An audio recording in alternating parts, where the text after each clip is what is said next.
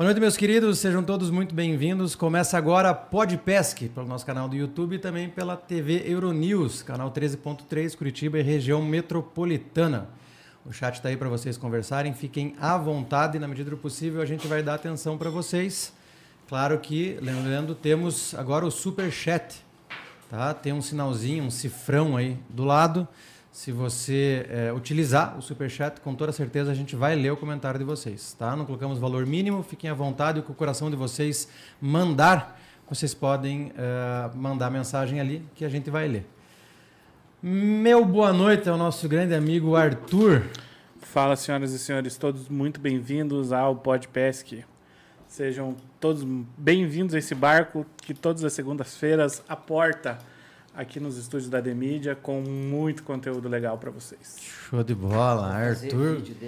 É, Arthur com frases de efeito. Vou começar. Frases marcantes. Vou começar cumprimentando o nosso ilustre visitante hoje, Chuck. Meu turista. Meu boa noite, Chuck. Ai, senhor, boa noite a todos vocês, meu povo. Sejam muito bem-vindos ao Podpesc. Estamos de volta, né? Depois de algum tempo afastado. Aqui Estou. das. Hã? Estou de volta. Estou de volta. Depois de algum tempo afastado back. aqui das telinhas. Voltamos. Voltei. Aí, ó. Bem-vindos. Vamos que vamos. É bom pegar o Chuck de surpresa, né? Renan, meu querido, seja muito bem-vindo à mesa do Podpesc. Você sempre conosco aqui, fiel, todas as segundas-feiras. Prazer tê-lo novamente. Chego, chego no horário, né? Chego no horário organizado, caprichoso. Né? Tem que ser assim, né? Sucesso na vida. Muito boa noite a todos. Sejam muito bem-vindos ao Podpesc que embarquem com a gente aí nessa. Beleza? Pedrão, muito boa noite. Você que está aí nos backgrounds. Arthur, É nóis. é nós. Meu querido, boa noite. Está aqui também um convidado especial, meu sogro Adilson, que é um nosso fã aí, né, ferrenho de todas as segundas-feiras. Chuck, meu boa noite. Seja Boa noite. muito bem-vindo novamente. Né? Você que está chegando agora. Novo, eu tô mais para É. convidado que para apresentador. Para né, você que está chegando agora, Chuck, não se esqueça de se inscrever no nosso canal, tá? Aproveita já, curte o vídeo aí, vocês que estão aí, vão curtir o vídeo. Visitem nossas páginas nas redes sociais, Instagram, Spotify, Facebook, que ninguém liga, TikTok, beleza? Facebook que ninguém liga. ninguém gosta de Facebook, eu odeio Facebook. É isso aí, galera. Isso boa aí é importante, hein? Deem o joinha lá que nos ajuda pra caramba. Isso, se fortalece no muito canal, nosso projeto. Se inscrevam lá, ativem as notificações que vocês não vão se arrepender. Melhor programa de pesca do sul do mundo. Bem-vindos. Alexandre, boa noite. Bora. Esqueci de você, foi mal. Agora, né? Pô, temos- cagão pro convidado. Vamos Boa, cumprimentar Alexandre. o nosso convidado. É, antes de cumprimentar o convidado, para quem já nos acompanha, percebeu que hoje estamos com um uniforme diferente. tá? Estamos vestindo essa camisa maravilhosa da FEPAP. No decorrer do programa, a gente explica por quê. Fica aí que vai ser bem bacana. Seja bom- bem-vindo. Bom-vindo, não, né? Seja bem-vindo, meu grande amigo Alexandre Klein ou Klein? É Klein. Klein. Alexandre Rodrigues Klein. É, a gente estava É discutindo durante a gravação da chamada se era clã, Klein, Klein, Klein. É Eu achava que era é igual o meu parente famoso, o Calvin. Ah. Calvin Klein. Seja bem-vindo pela segunda vez na mesa do Obrigado. Eu acho que é, o, quando o Chuck falou, a nós estamos de volta, acho que estava se referindo a eu e ele, porque faz mais ou menos o mesmo tempo, né, que nós viemos. Vocês tavam- é, tavam- Estamos teve um hiato de tempo aí É, grande, foi né? atravessado o convidado, cara. Exatamente. Ele falou nós, então eu entendi que era eu e ele, né? Mas é mais, uma mais honra ou menos nessa linha. É, é uma honra estar aqui novamente com vocês. Tá agora nesse novo espaço aí. Estão crescendo cada vez mais. É um orgulho muito grande ver a peça esportiva atingindo principalmente a TV aberta, TV fechada. Aberta. TV aberta. Então, você está vendo que cada vez nosso espaço está crescendo mais. Isso é muito importante porque o pescador esportivo também é um amante da natureza e uma pessoa que quer conservar sempre o meio ambiente. Então, assim, nosso ambiente é muito importante para a nossa sobrevivência e o ambiente aquático, então nem se fala. Né? Como que a gente vive sem água? A gente não tem como viver sem água. O pescador esportivo está aqui para ajudar a preservar esse ambiente tão importante para nós e a gente tendo cada vez mais espaço maior a conscientização ambiental e a proteção do nosso ambiente. Parabéns a vocês pelo trabalho que vocês vêm realizando aí no Podpesc. Senhoras e senhores, Alexandre Rodrigues. Alexandre. Muito bom. Quem acompanhou as chamadas durante né, os últimos dias já sabe que o assunto hoje vai ser interessantíssimo. É, fizemos questão sim de fazer umas chamadas impactantes. Tivemos alguns comentários, inclusive, né, a respeito das nossas chamadas, mas o objetivo era exatamente esse. A gente gosta do entretenimento também, né? É, a gente gosta da bagunça também. Então o assunto vai ser bem bacana. Para quem é, não assistiu a, ulti- a penúltima live, foi com o professor Jean Vitulli. Ele tem né, a versão dele, a- a- o entendimento dele a respeito do assunto. O Alexandre tem outro entendimento e que na maioria das vezes é, é conflitante né, com o do professor Jean. Então, por que não trazer a discussão para todo mundo é, saber né, e tirar as suas próprias conclusões? Foi o que a gente disse.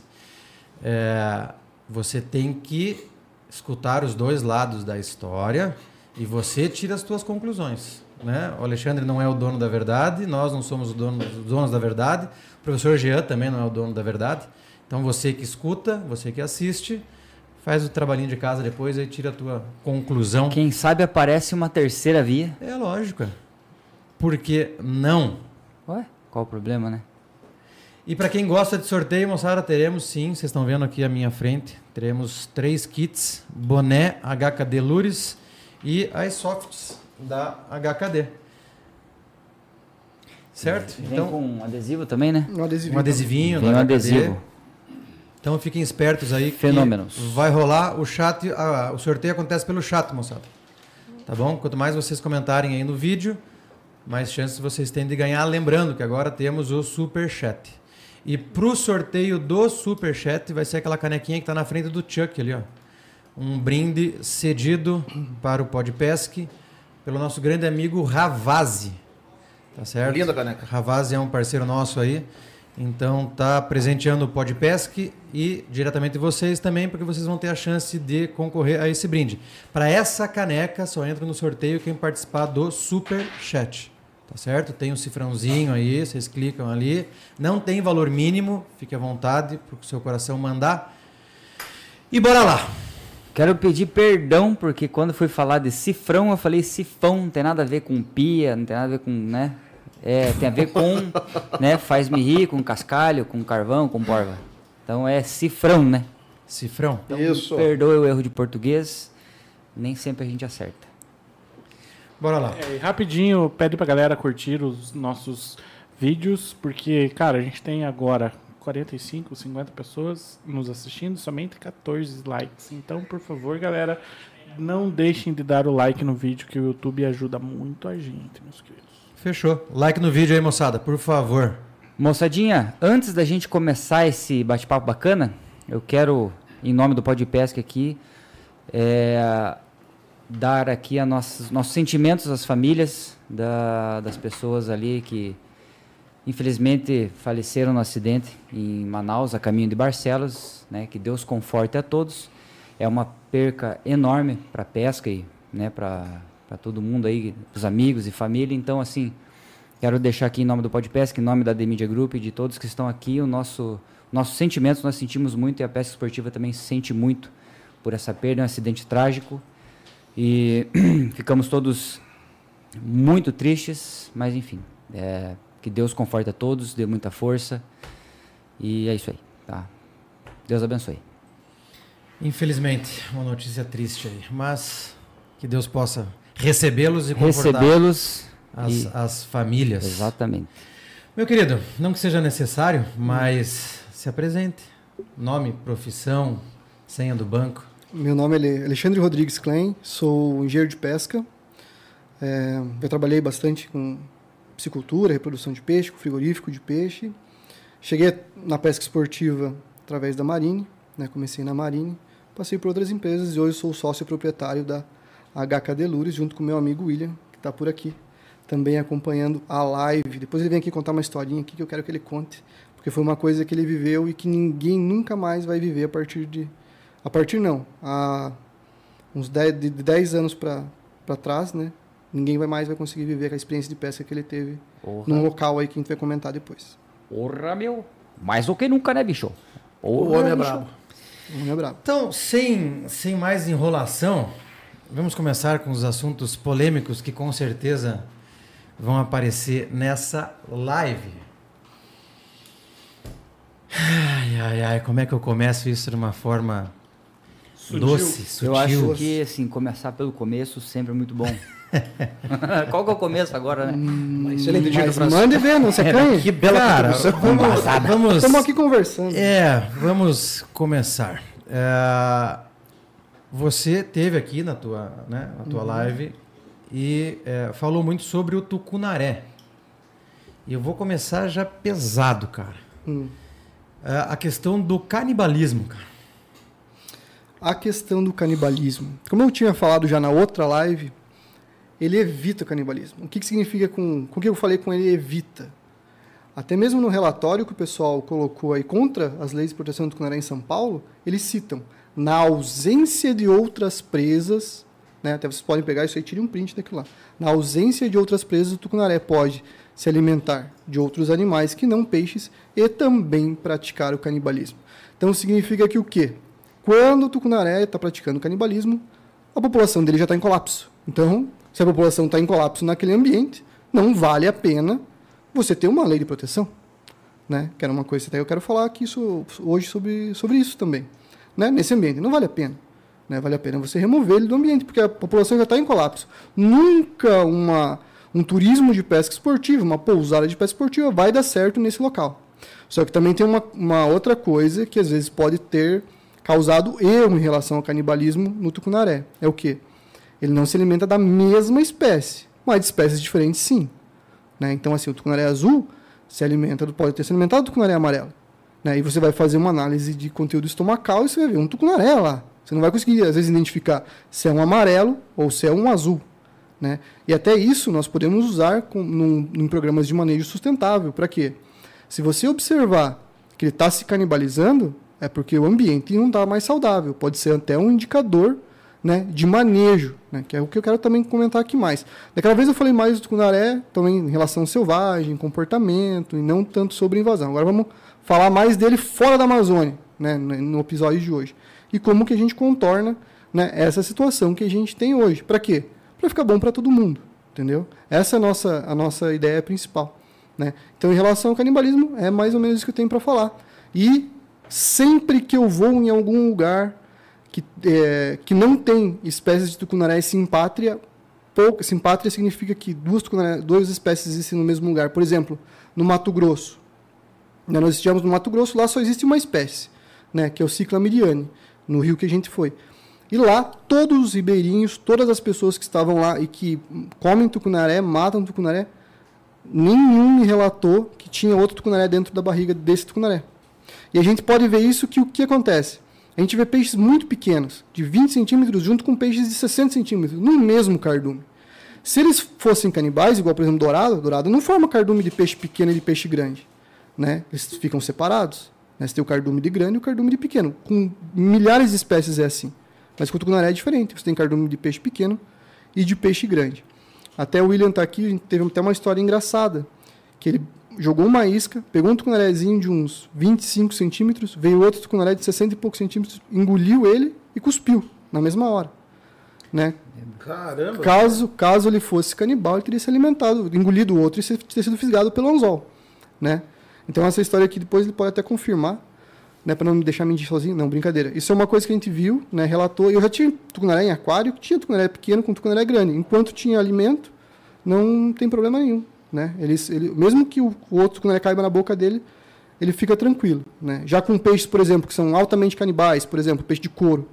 Né? Peixe de couro, quando trabalhava na piscicultura, você ia contar eles lá, pegava uns numa bacia e contava para colocar nos pacotes para enviar para os piscicultores. Dentro da bacia, o jundiário está se comendo, o bagre africano está se comendo, o pintado está comendo um no outro, um está comendo o irmãozinho, ali na própria bacia, né? para você ver o nível de canibalismo deles. Né? Então, o tucunaré é um pouquinho diferente em relação a isso. Mas que pode acontecer o canibalismo, por exemplo, se eu tivesse pego, pego esses dois peixes no aquário, por exemplo, e deixado o grande morrendo de fome, ele ia comer o pequeno? Vai. É uma situação de desespero. Né? Do mesmo mesma maneira que nós temos exemplos de canibalismo até entre humanos em, em- em loca- locais de, de desespero. Né? Tem aquele filme lá da foi, virou um filme numa queda de um avião lá no gelo, o pessoal ficou com fome, acabou tendo que ser alimentados os que não mas sobreviveram mesmo assim, mesmo da, da mesma espécie. da mesma espécie. No, no- no desespero, ele também Da- pode se alimentar claro, da mesma é, espécie. do- no, no desespero, sim. No desespero, sim. Só que daí já é um indicativo que o ambiente está em colapso. Entendeu? Até nos comentários que nós tivemos da primeira live, eu até conversei com o pessoal, eu perguntei, eles falaram, né? Não, alguns estudos mostram que o tucunaré canibaliza. Eu perguntei, mas nesse local aí, como é que está a população de tucunaré? Dele, ah, é um local que as presas desapareceram, ficou praticamente só tucunaré, e agora os poucos peixes que pegam é tucunaré. Então você já vê que a população está em colapso, e naquele local específico, você nunca vai ter uma pousada de pesca esportiva, se está nesse nível de, de, de, de colapso de população. Né? Se o- tem poucos peixes, o- os poucos que se pegam são tucunarés e eles se canibalizam, então você já está num ambiente, aquele ambiente está destruído Está fadado a... já está fadado ao fracasso. Nunca ninguém vai propor uma lei. Entendeu? Por isso que eu estava comentando até anteriormente. O nosso objetivo, às vezes, não é proteger o tucunaré em 100% dos lugares. Mas existem lugares que ele pode ser. tem- precisa, na verdade, ser protegido e, ter, e fazer um manejo sustentável dele mesmo fora da Amazônia. Né? Por quê? Porque ele sempre é um. É um é um efeito, é um efeito nas populações nativas secundário. Tem sempre o efeito primário. Qual que é o efeito primário? Um barramento, né? Então assim, eu acho que o verdadeiro pesadelo de Darwin é o seguinte: você tem um rio, né, de corredeira, e as espécies que viviam ali durante milhões e milhões de anos se adaptaram para habitar corredeiras, né? Tem o regime de seca e cheia, o, a reprodução deles é diferente, né? Uma desova total, fazem piracema. Então você tem vários mecanismos que eles aprenderam, desenvolveram para habitar aquele lugar. E você transforma ele num lago, né? O que que acontece? Né? Como que essas espécies vão completar seu ciclo de vida se você simplesmente destruiu a casa delas? Né? Então, para mim, esse é o verdadeiro pesadelo de Darwin, porque as leis de Darwin dizem que as espécies se adaptam ao ambiente para tirar o melhor proveito delas. Quem não se adapta vai ser, vai ser eliminado, e quem se adapta vai evoluindo. Quem se adaptar melhor vai reproduzindo, e assim você tem espécies que vão habitando vários nichos ecológicos. Né? E os nichos ecológicos de corredeiras são interrompidos ou destruídos quando se constrói um barramento. Né? Então é esse entendimento que a gente tem que ter. Porque eu vi até ele falar do tucunaré como invasor, tucunaré causa impacto? Pode causar impacto. Aonde? Depende. Aonde ele pode, pode, você pode fazer uma lei de quatro áreas para o tucunaré? Depende. Entendeu? Então tudo depende. Só que às vezes o pessoal faz o quê? Usa estudos de locais distintos, né? Vou citar um aqui. Tem uma pessoa que mandou um estudo lá do Gatun Lake no Panamá, né, para justificar que não pode fazer cota zero no Lago Itaipu. Não tem uma coisa nada a ver com a outra. Entendeu? O Lago Itaipu é o Lago Itaipu, o Gatun Lake é o Gatun Lake e outros locais são outros locais. Não tem como você comparar. Entendeu? Então você tem que ter estudos focados para cada local. Né? E é assim que a gente vai conseguir um desenvolvimento sustentável e conseguir agradar todo mundo, né? entre aspas. Né? Então, vocês querem falar alguma Mas, coisa? é, falar não, mais. Eu tenho, Tamo- eu tamo tenho, agregando duas, é, eu tenho duas observações. É, Tem uma, É, uma porque eu vou outra depois. fazer o advogado do diabo da mesma forma que eu fiz com fique à o, vontade. com o Jean. Uhum. É, você disse que é, ele só vai praticar o canibalismo, enfim, se o local tiver é, em colapso. Uhum. Mas ele não causa esse colapso? Depende. Pode causar? Pode causar. A gente nunca nega que o tucunaré causa impacto. Só que nem eu falei, cada local é um local. Nesse local que ele está praticando canibalismo, que, que relataram que já não tem mais quase espécies, e ele está se canibalizando e tem pouco peixe, o, o ambiente entrou em colapso, pode ser que ele causou colapso, mas pode ser que não. Entendeu? Pode ser que um dia também naquele local houve uma pesca exagerada, sobrepesca, daí viram que estava acabando todos os peixes, fizeram o quê? Jogaram tucunaré para tentar recuperar a, a ictiofauna ali e o pessoal ter peixe para comer. Né? Então, aí a culpa às vezes não foi do tucunaré. Então, mas aí não seria mais racional é, você parar a pesca para que Exatamente. o ambiente pudesse se recuperar e você não precisar introduzir um peixe que não é da região para suprir uma falta de alimento que eles mesmos causaram? Seria, mas agora você vê um exemplo. Você viu que você não vai ter fa- Eu- vida fácil comigo hoje aqui, né? Ney? Não, essa, essa é tranquilo, essa é tranquilo. Até vamos então, já que você citou isso aí, o que acontece? É, às vezes o pessoal depende dessa comida. O cara não tem onde buscar outra fonte de proteína. Né? Foi o que aconteceu lá no Lago Vitória, do, do documentário que o Gia citou. Esse documentário é legal o pessoal assistir. Mas, assim, a culpa foi muito menor da, da, da perca do Nilo, foi muito maior do colonialismo euro- europeu lá, que colonizou o lugar e estava só extraindo coisas de lá, né? Do que provavelmente da perca do Nilo. Porque antes dos caras colocarem a perca do Nilo naquele lago, né? Claro, foi um crime ambiental, destruiu várias espécies, eles não tinham como se proteger. Por quê? Porque eles evoluíram durante milhões e milhões de anos para habitar um lago onde não havia nenhum outro predador daquele tamanho. Né? Então eles não estavam preparados para isso. Né? O que é diferente do lago de Itaipu, por exemplo, que você trocou dourado, pintado e dezenas de espécies de peixes de couro que eram os predadores pelo tucunaré, porque esses outros peixes nativos não existem mais. Né? Então é aí que está a diferença, entendeu? Cada local é um local. E lá o que aconteceu? O pessoal foi lá, extraiu ouro e diamante, né? e outras minas, posso estar errado se é diamante, mas que eu sei que são, eram minas de ouro. É, só tinham um lago para buscar alimento, pescaram demais, acabaram com o peixe que era o principal, né? Porque antigamente os nativos africanos lá pescavam de lança, faziam cerco, armadilha. Os europeus chegaram lá e mostraram a pesca com rede para eles. Aí os caras começaram a colocar rede e puf, acabou com tudo. Aí estava faltando peixe. Eles falaram: o que, que vão fazer? Não, vamos trazer a perca do Nilo, que é grande e tal, dá boa. Beleza, trouxeram. Ela prosperou lá, reproduziu um monte. Aí, em vez de deixar aquele peixe para a população se alimentar, o que, que eles fizeram? Né? Começaram a usar ela como mercado, começaram a fazer filé e mandar para a Europa. Né? Então, eles causaram um problema né? e ainda deixaram a população com fome do mesmo jeito. Então, nesse exemplo também que eu falei que o tucunaré pode ter sido o problema, claro que era melhor parar a pesca, mas como que você vai parar a pesca num local onde as pessoas dependem da fonte de proteína do rio? Né? O rio tem essa função social de fonte de proteína. E foi por isso que o tucunaré foi colocado nas barragens do sul, sudeste. E outra, vou contar uma boa para vocês. É colocado até hoje. Tá? Até hoje existem órgãos do governo que fazem peixamento de tucunaré e outras espécies exóticas em, em alguns locais para o pessoal ter comida, para o pessoal conseguir comer, porque não tem fonte de proteína. Né? O pessoal não consegue comprar carne, então ele precisa pescar. É a única fonte de proteína que eles têm na, na região. É uma realidade dura, mas ainda existe. Né? Alguns locais ainda existem. Essa, essa opção que o latino deu de parar a pesca, não seria também um impacto? Porque daí assim você tira a oportunidade de quem está morando ali e que vive daquilo, de viver daquilo. Ex- exatamente, mas Né? é que não, tem, não tinha como parar. Esses locais ali, não tem como você parar a pesca. Entendeu? Você não tem fiscalização. Vai fazer o quê? Uma cerca em volta do açude para ninguém mais pegar peixe e deixar o pessoal morrendo de fome que não tem comida? Não tem proteína? Não tem como. Né? Então, é complicado. Né? Essa parte é muito complicada. Então, assim, se foi colocado a tucunaré nesse açude e ele entrou em colapso, né? é porque era para suprir uma falta de proteína, mas acabou não dando certo, porque foi feito com pouco planejamento. Né? Mas já assim, você vê as represas do sul e sudeste. Aqui teve um bom planejamento, porque foram várias espécies introduzidas e foram introduzidas espécies forrageiras, que seriam o alimento do tucunaré. Entendeu?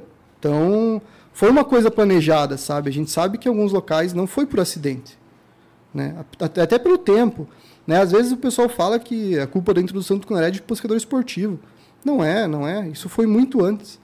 Né? As introduções, por exemplo, do, do, do- Rio Paraná, por exemplo, são muito antes de pescador esportivo. O pescador esportivo nem conhecia tucunaré e nem tinha como trazer tucunaré da Amazônia para cá. Entendeu? Imagina na década de, de 80, não tinha nem estrada né? para ir lá na Bacia Guaia Tocantins, trazer tucunaré e soltar no, no Rio Paraná, no Alto Paraná, em São Paulo, né? em Rosana, Presidente Pitácio, naquela região.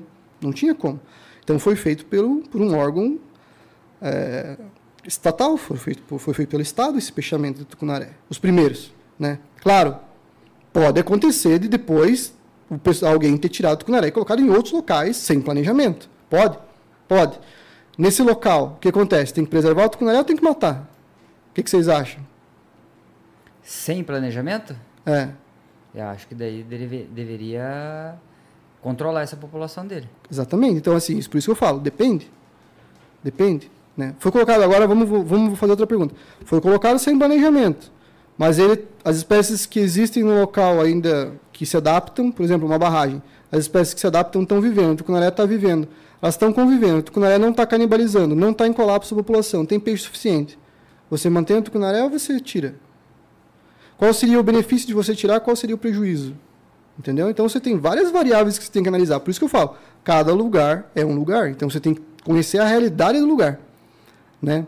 O professor que veio antes, me fugiu antes aqui, um, do- dois Paulo de. Tarso. Paulo de Tarso. Ele falou exatamente isso. Você tem que ir nos locais e observar a necessidade que a população eh, ribeirinha, né, ou a população lindeira tem com relação ao peixe que tem ali para fazer um projeto de desenvolvimento sustentável, né? Então é isso que a gente tem que fazer mais, né?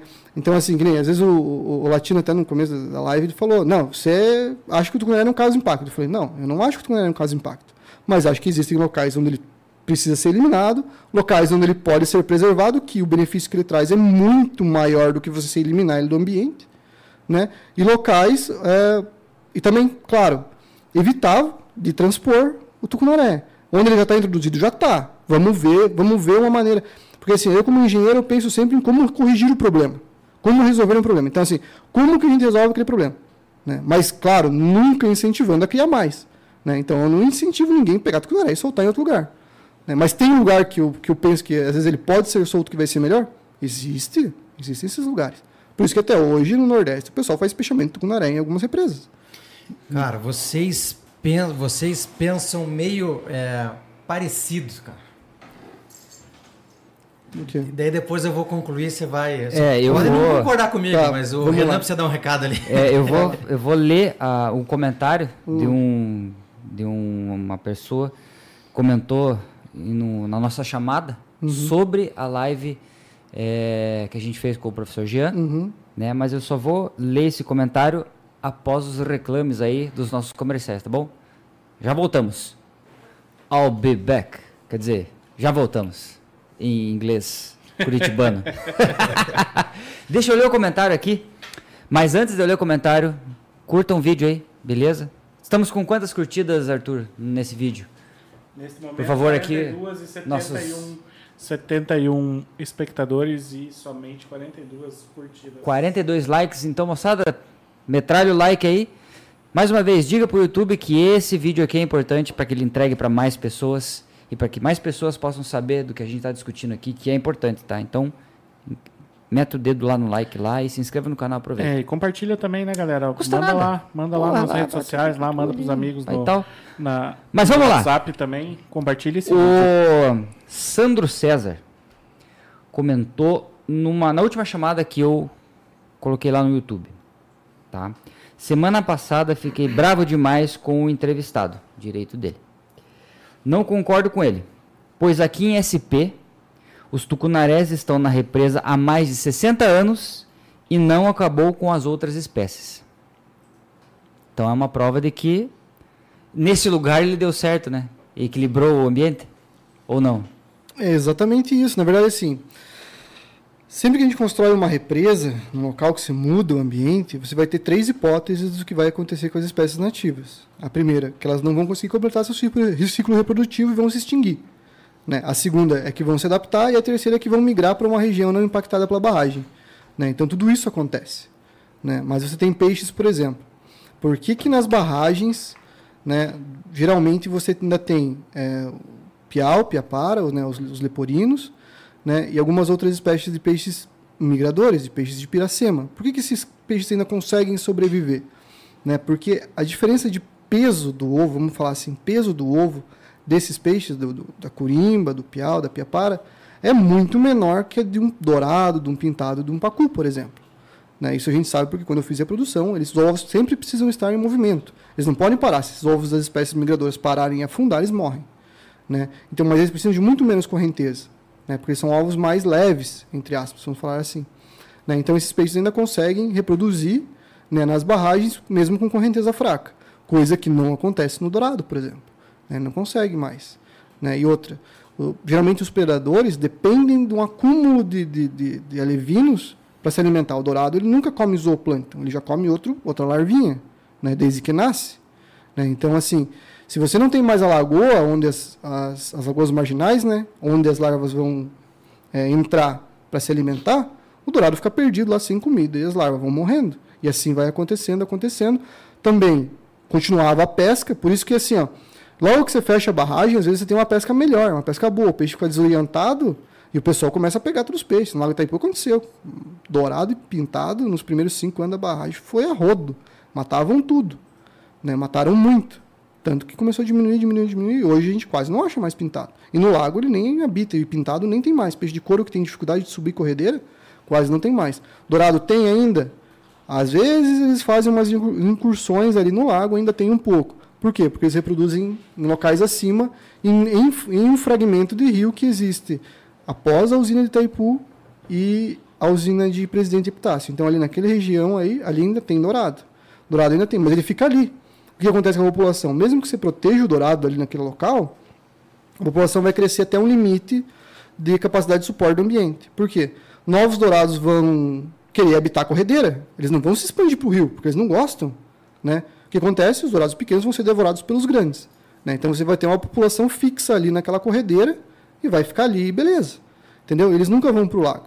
Né? Por isso que tem assim, até o Lago do Itaipu ele é dividido em três pedaços, né? Você tem mais perto da barragem que tem menos vida, né? Tem Tucunaré, quase tem, porque é um ambiente mais inóspito. Aí você tem o meio da barragem, que é onde tem ainda os peixes adaptados ao ambiente lêntico, né?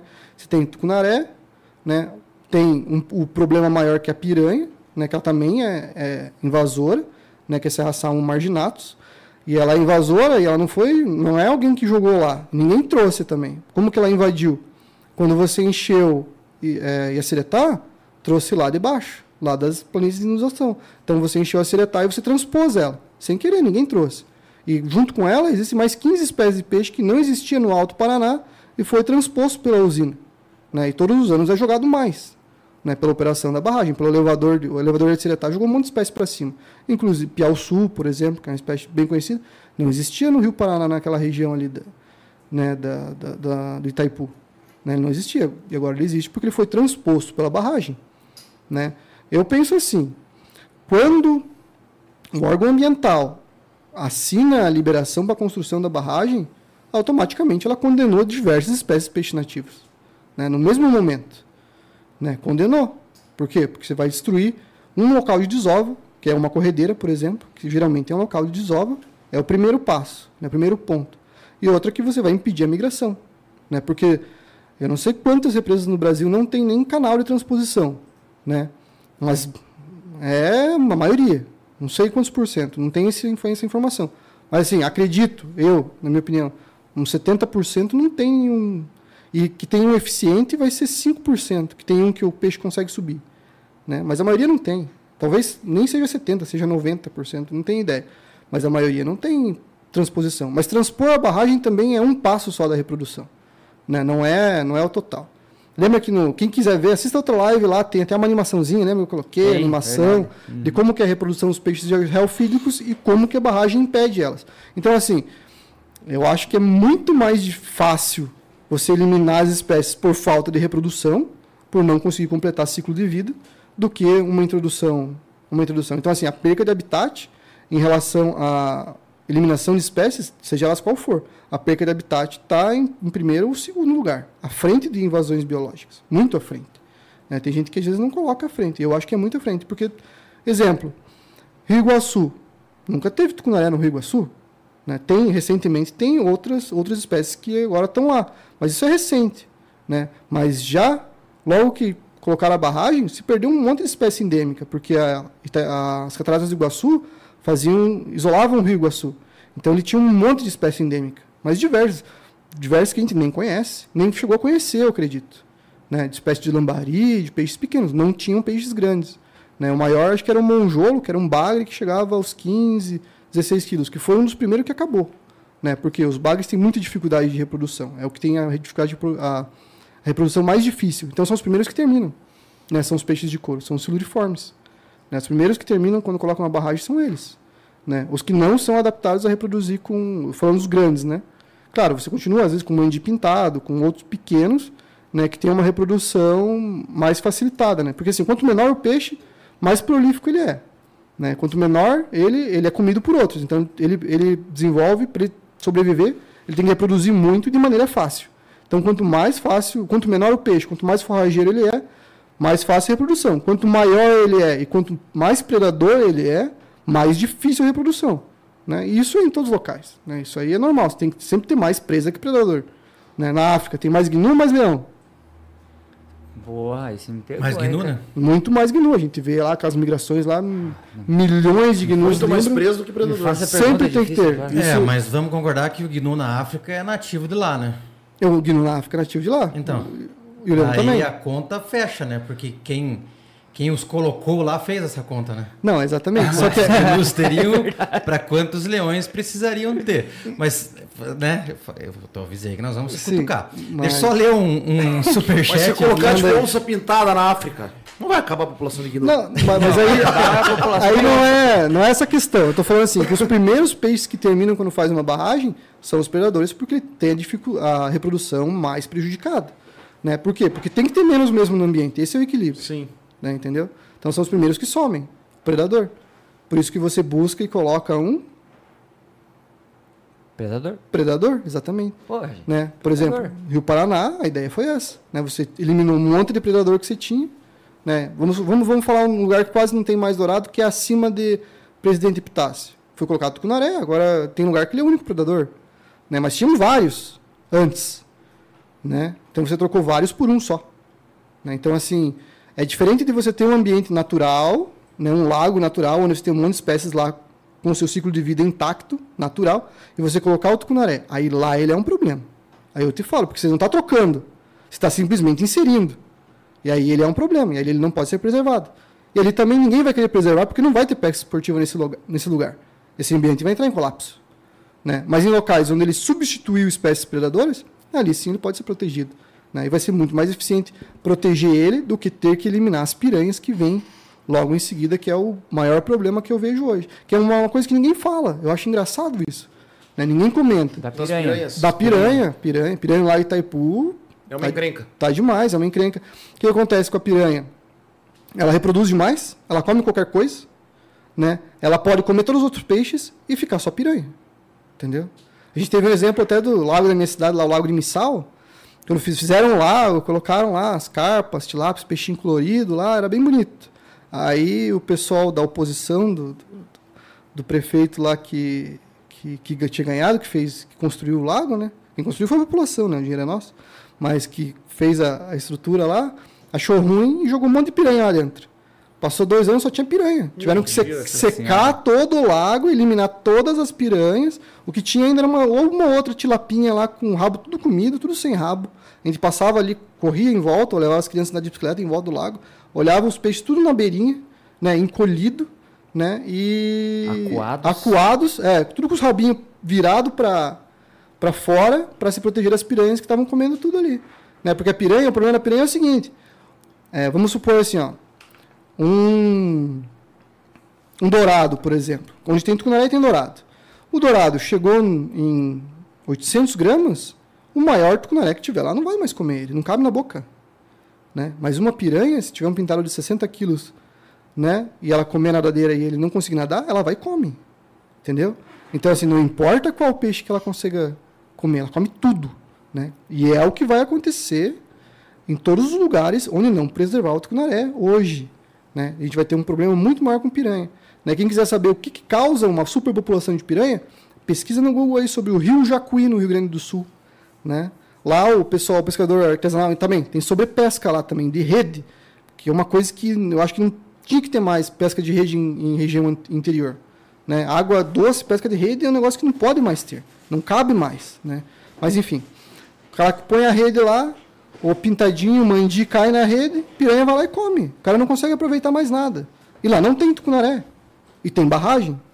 Né? Então, é o problema. Se lá tivesse tucunaré, talvez não tivesse tanta piranha. O tucunaré, então, ele é uma, um controlador, assim, também. É o único, é o que É o sobrou. único? É o, é o único que sobrou. Ele preda piranha também. Preda Menor. piranha também, claro, mas tem um tamanho assim, ele vai predar, ela é redonda, né? Então ele vai Uhum. predar, só os tucunarézinhos pequenos vão predar a piranhazinha pequena. Então por isso que o- a- a- essa, essa fase do tucunaré que ele é pequeno é o mais importante, entendeu? Uhum. Você preservar, quando ele é meio juvenil ainda. Né? Então, assim, é ali que ele vai controlar a piranha, porque depois a piranha cresce já não cabe mais na boca do tucunaré, ele não preda mais. Ele acaba causando um certo equilíbrio naquele ambiente. ele acaba evitando a explosão populacional da piranha. Por exemplo, no Lago Itaipu, esse é um exemplo. No, em Presidente Pitácio, em todos os lugares ali também acontece. Né? Ele acaba evitando isso aí. Da mesma maneira que ele foi introduzido na Flórida para controlar a tilápia, né? E hoje ele não compete com as outras espécies que está lá. Ele é o único peixe exótico protegido pela, pela, é, pelo órgão ambiental de, da Flórida, né? Vou me fugir o nome agora, mas enfim, ele é o único peixe protegido na região é o tucunaré. Lá você não pode matar tucunaré na Flórida, porque ele é o único peixe que lá é protegido. Por quê? Porque ele é não evasivo, porque ele tem esse sistema de presa diminuir, a população do tucunaré diminui também, né? Porque ele tem que formar aquele calombo, ele tem que acumular gordura, então se ele se alimenta mal, ele quase não reproduz. A reprodução dele fica muito limitada se o tucunaré não está se alimentando bem. Né? Por isso que, é, que ele foi escolhido para levarem para lá. Né? Lá antes, antes de levarem o tucunaré para a Flórida, eles fizeram uma, uma pesquisa gigante para saber. Né? Porque eles levaram a tilápia para quê? Eles fizeram os canais, começou a encher de macrófita né? e, e perifitam demais. Começou a entupir os canais. Falaram, não, precisamos de um peixe que come isso aí. O que, que vamos levar? Eles tinha carpa, capim e tilápia. Só que a carpa capim ela não reproduz em ambiente em água parada. Daí eles levaram os dois, mas a carpa capim não prosperou. Prosperou a tilápia, que reproduz em ambiente lêntico, igual o tucunaré. Só que daí ela começou a entrar em superpopulação e ela, apesar de ela não comer as espécies nativas, ela estava competindo por alimento, porque ela estava se espalhando pelos Everglades, saindo dos canais e se espalhando, né? Demais. Aí eles precisavam de um predador para controlar. Aí os caras fizeram uma pesquisa de peixe de todo lugar do mundo e escolheram quem? O tucunaré, justamente por ele ter umas características que nem essa que ele é pouco evasivo, porque quando ele quando as presas decaem, ele não se reproduz, e também porque ele ia ser bloqueado pela temperatura. Né? Ele ia habitar ali a Flórida, mas não conseguia se expandir para outros locais muito distantes por causa da temperatura que ele não sobrevive. Né? Então foi por isso que, eles, que ele está ali. Por isso que não tem tucunaré, por exemplo, no Rio Iguaçu, por isso que não tem tucunaré ao sul de Itaipu também não tem. Né? Eu, eu vi algumas coisas, né? isso me, me falaram, não, não posso confirmar, que o tucunaré também não vive acima de 570 metros de altitude. Né? De 600 metros de altitude, ele não sobrevive nessa altitude. Né? Tem algum motivo também em relação à pressão atmosférica, alguma coisa assim.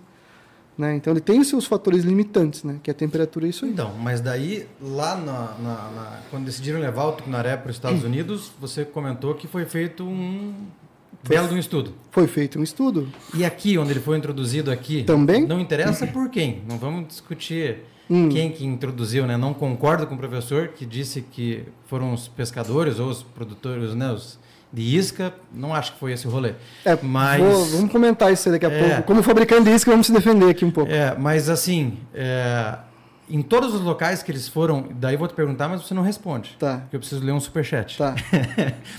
Em todos os locais que ele foi introduzido, Uhum. né? E daí se ele foi introduzido é porque ele não era nativo, senão não precisaria introduzir. Em todos esses locais foram feitos estudos, porque se foi feito algum estudo, é, não teria sentido você dizer que em determinada região ele colapsou, porque daí ou o estudo foi feito e foi muito mal feito e daí ele colapsou, ou não foi feito estudo. Minha humilde opinião. Mas pensa aí. É, preciso ler aqui um comentário do um superchat do Juan Aragão. Lembrando, moçada, que todos os superchats vão é, concorrer àquela caneca que está na frente do Chuck ali, tá? Então, por enquanto, o Juan Aragão, Juan Aragão, meu fã número um, vai levar a caneca sem sorteio, porque temos apenas o superchat dele, tá? Um brinde cedido pra gente aí do Ravazzi, um grande amigo nosso aí, forte abraço, Ravazzi. Lembra da pergunta ou quer que eu te repita? Repita? Repita a pergunta. não, não... Você comentou que para quando decidiram levar o tucunaré para os Estados Unidos, foi feito um estudo Isso. E eh, nesse estudo, então, eh, perceberam que o tucunaré seria a melhor solução para conter a população de tilápia. Isso. Aqui, onde ele foi introduzido, eh, foi feito o estudo para introduzir ele em todas as regiões que ele foi introduzido? Aí depende. Por que eu vou falar para você depende? Porque houveram introduções que sim, a mesma, a mesma, as mesmas características que eles levaram em conta para introduzir lá na Flórida, eles usaram para introduzir em algumas barragens. Mas em outros não. Porque o que acontece?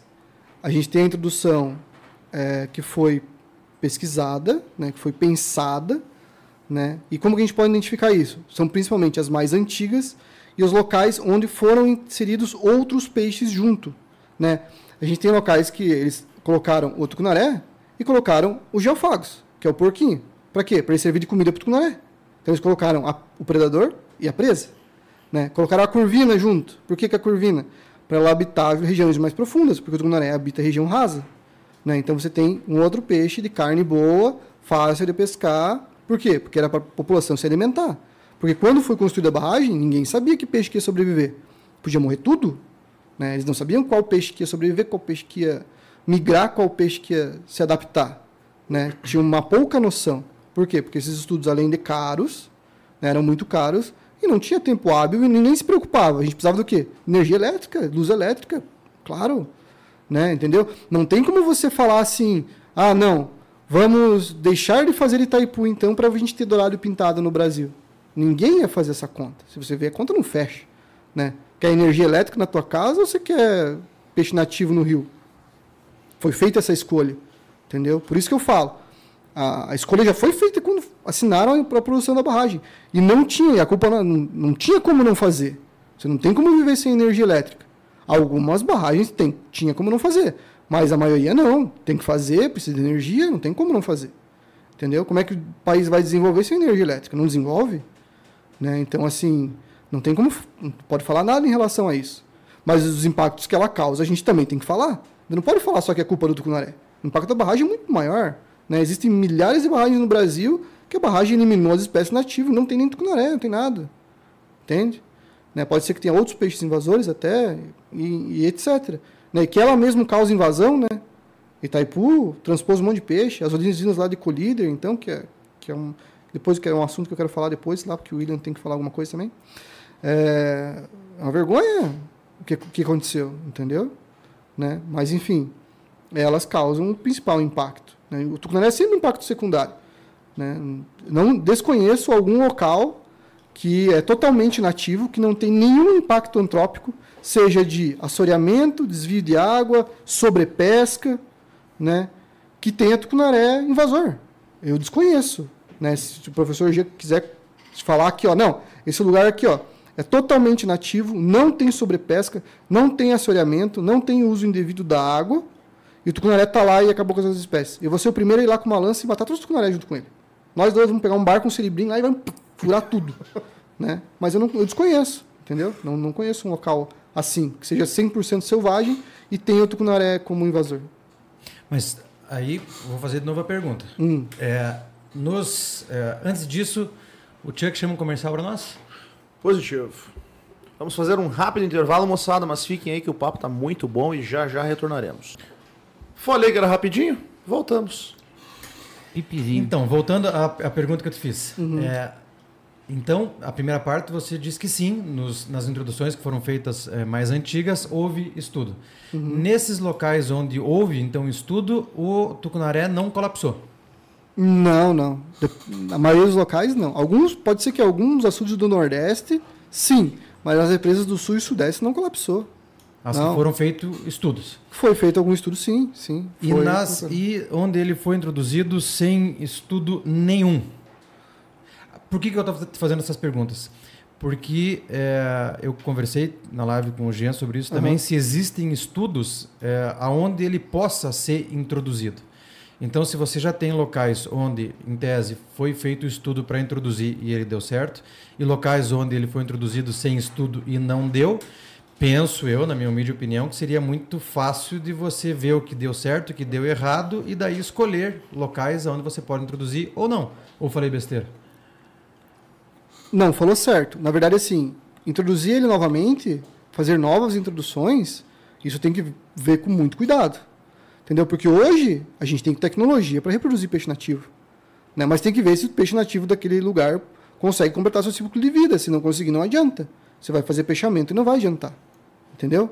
Então tem essas duas coisas. Né? Por que, que às vezes foi introduzido e não deu certo?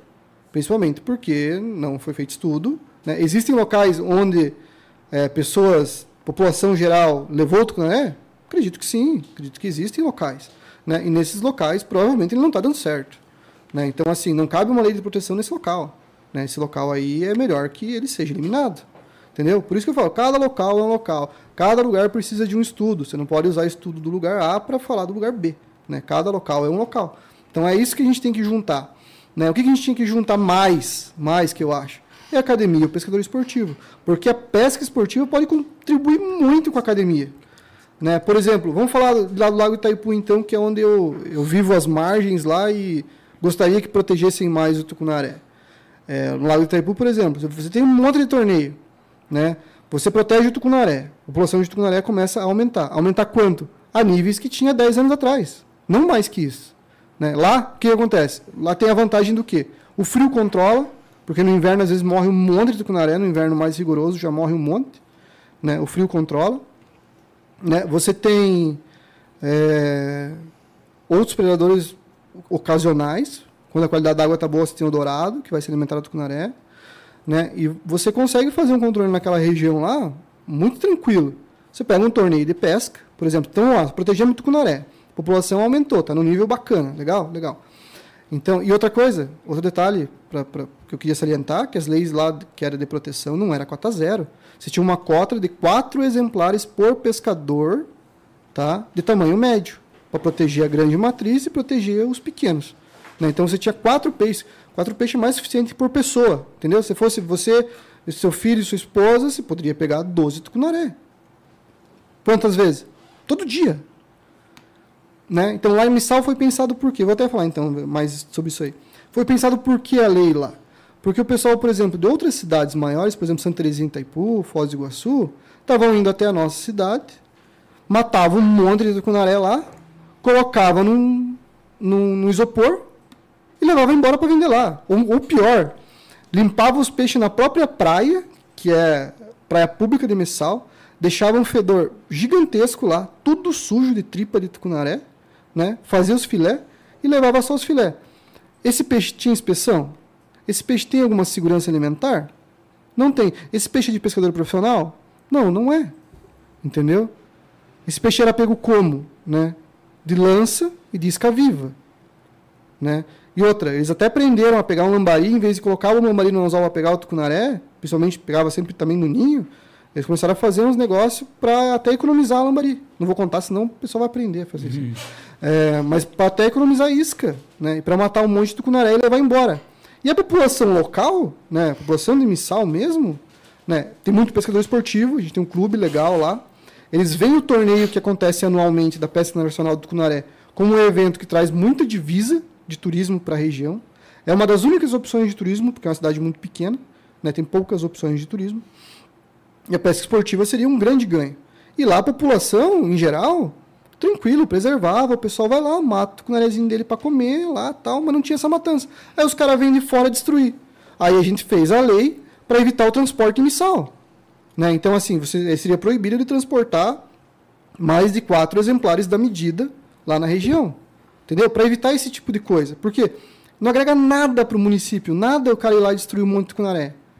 Né? Mas prejudica o quê? Prejudica o torneio de pesca, prejudica o turismo de pesca, prejudica a prainha, porque ficava um nojo, né? que, que se tinha lá na, na região, e você não tinha como evitar. Aí foi feita essa lei de transporte. O cara podia ir para Missal pescar? Pode, não tem problema. Só não podia desembarcar lá, né? desembarcar em outra cidade.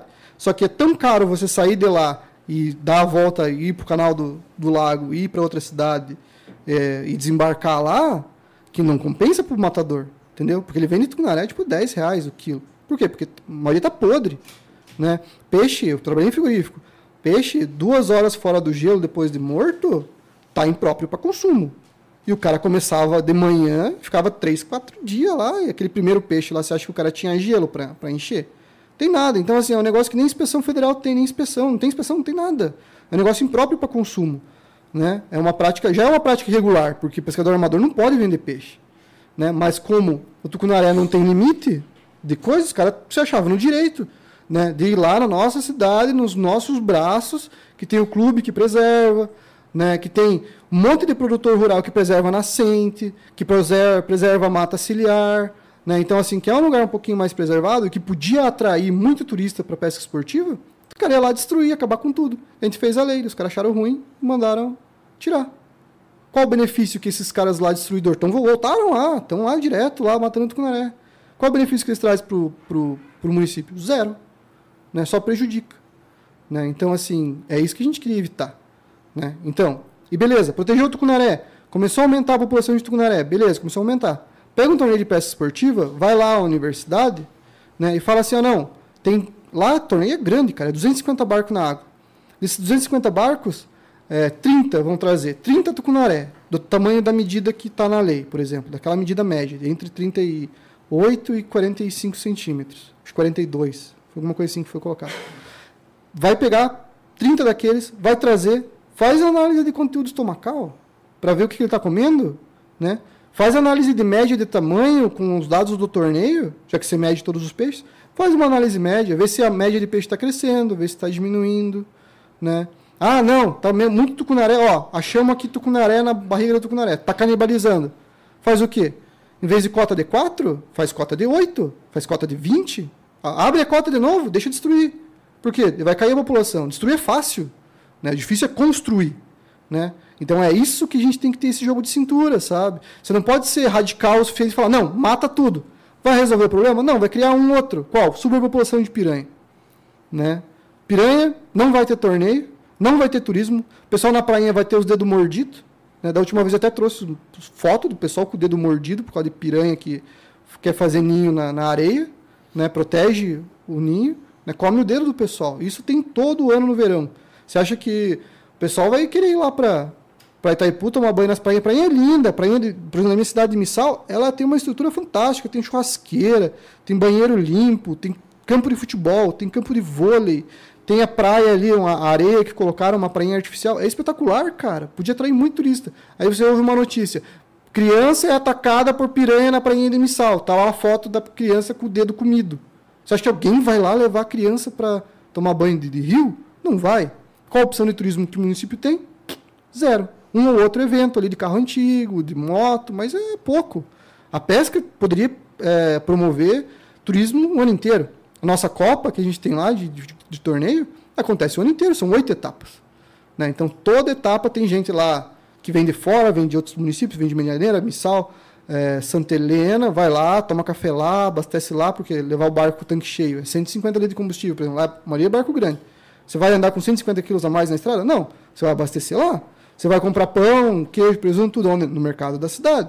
Você vai comprar coisa na padaria da cidade. Né? Se precisa de alguma coisa de, de, de, pesca ali, tu tem o cara que vende. Né? O pessoal ainda vai fazer um churrasquinho, vai comprar carvão. Então você movimenta a cidade inteira num dia de torneio. Né? E sem preservar o tucunaré, daqui 10 anos, cara, vai estar tá Vai, vai começar a diminuir cada vez mais isso aí. Um cara, em vez de comprar um barco para competir e pescar no Lago de Itaipu, ele vai vender o barco dele, pegar o dinheiro e pescar em outro lugar. Pescar na Argentina, por exemplo. Né? Argentina, o rio Paraná é o mesmo rio que passa ali do lado de Missal. Né? É o que passa na Argentina. Na Argentina, cada cidade tem uma pousada. Cada pousada faz um monte de propaganda. Vocês já viram propaganda de, de, de pousada da Argentina? O que, que pesca lá? Dourado. Né? Dourado, Dourado pintado. pintado. Piapara, Piapara. Piracanjuba. Uhum.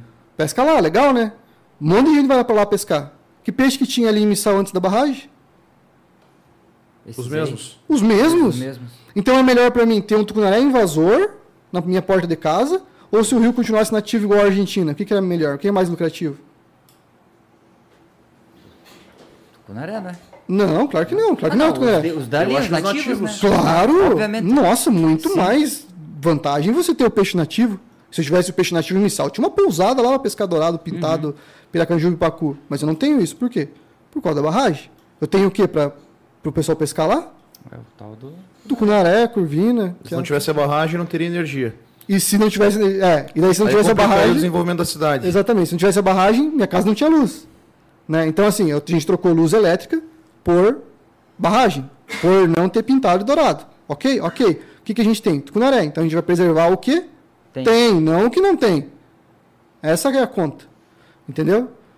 Então, assim, pescador esportivo que quer que o, o, o tucunaré seja protegido no Brasil inteiro, não pode, não vai acontecer, porque tem locais locais. Por isso que as leis têm que ser municipal. Protege o seu município, o tucunaré vai estar ali, vai crescer, e você vai atrair turista para o seu município. O município vizinho vai ver aquilo lá e vai falar, pô, o cara tá ganhando dinheiro, tá atraindo o município, ó, até agora tem uma pousada lá de pesca esportiva que emprega 10 pessoas. Não, vamos, vamos preservar aqui também. Vamos limitar aí a matança, né, que não agrega nada para o município, agrega zero.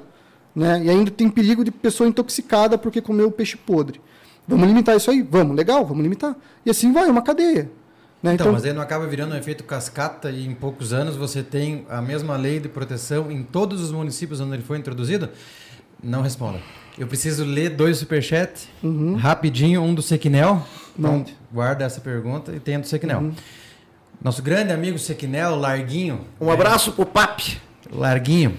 Se o tucunaré fosse tão periculoso, ele já teria acabado com várias faunas de várias represas pelo Brasil, o que não aconteceu em todos esses anos. Tá lido. Espírito Fishing também mandou um superchat, mas não eh, comentou. Comentou ali mas mandou baixo. mais um. Quantas vezes uma fêmea de tucunaré pode reproduzir no ano? Varia de espécie para espécie. Então você tem umas três eh, perguntas para responder. Mas eu vou pedir licença para vocês e a gente encerra agora o Podpesc pela TV Euronews. Continuamos aqui no nosso canal, mas pela TV Euronews. Encerra agora, que se você quiser eh, assistir a íntegra desse programa, procura a gente lá no canal do Podpesc no YouTube. Você assiste tudo por lá, ok? Continuamos agora só com o pessoal do YouTube. Forte abraço, pessoal da Euronews. Seguinte, aí eu vou, antes disso, eu vou explicar por que que eu, Renan e o Chuck hoje estamos com a camiseta da FEPAP, tá bom? Ah, tivemos uma conversa com o pessoal da FEPAP e decidimos fazer aí uma parceria com a FEPAP, que está numa luta aí ferrenha pelos direitos dos pescadores esportivos, tá? Já falamos de números, tá? É, existe um levantamento feito por eles e que não representa talvez 5% de todos os pescadores esportivos que nós temos, tá? Então assim, é, e o que me chama a atenção é o seguinte: o que, que você faz hoje com 50 reais, meu amigo? Você come um lanche numa, numa hamburgueria aí de renome que vai durar 30 minutos. 24 horas depois virou fezes. Se for nessa de renome que você tá falando, que é muito renome, não dá nenhum hambúrguer. É, você vai colocar lá É, a lanches e lanches. 11 litros de álcool, vai rodar o quê? 60 quilômetros. Vai colocar menos do que isso de gasolina, vai rodar talvez um pouquinho mais. Vai no mercado Tá com cinquentão. Você vai no mercado, você toma quatro cervejas com 50 reais. Tudo isso vai durar 40, 50 minutos no máximo. Por 50 reais por ano, por ano, você se federa a FEPAP. É 4,56 centavos, se não me engano, 57 por mês. Você está entendendo? É. E assim, ah, mas por que me federar a FEPAP? Porque a FEPAP vai te representar em tudo que a pesca esportiva precisa. Agora, a FEPAP não consegue bater na porta de quem pode fazer algo por nós se ela levar uma planilha com 300, 400 pescadores. Por quê? Porque essa pessoa que vai abrir a porta para ela vai olhar e falar assim: é, legal. Agora, se ela bate lá com 10 mil federados, a história muda de figura. Ah, com certeza, né? Certo. Impressiona, né? Impressiona, tem por que ser representado. Então, assim, você só tem representatividade se você for uma minoria e que agrade uma maioria. Por exemplo, se você fosse um mico-leão roxo do papo rosa, não sei nem se existe. Uma minoria. Mas uma maioria que gosta desse bichinho vai te proteger e vai lutar por você. Ou se você é uma maioria bem representada, E organizada. e organizada que vai levar os teus anseios para uma minoria, que vai decidir, certo? O futuro aí para te ajudar. Depois, daqui 5, 6 anos, não adianta você ficar reclamando, ah, mas por que, que tem rede em tal lugar? Por que, que tem... É, hipocrisia daí, né? Hipocrisia. Porque você quer que seja ajudado, mas você não ajuda. Exato. Representatividade por R$ 4,50 por mês. Vocês estão de brincadeira comigo, né?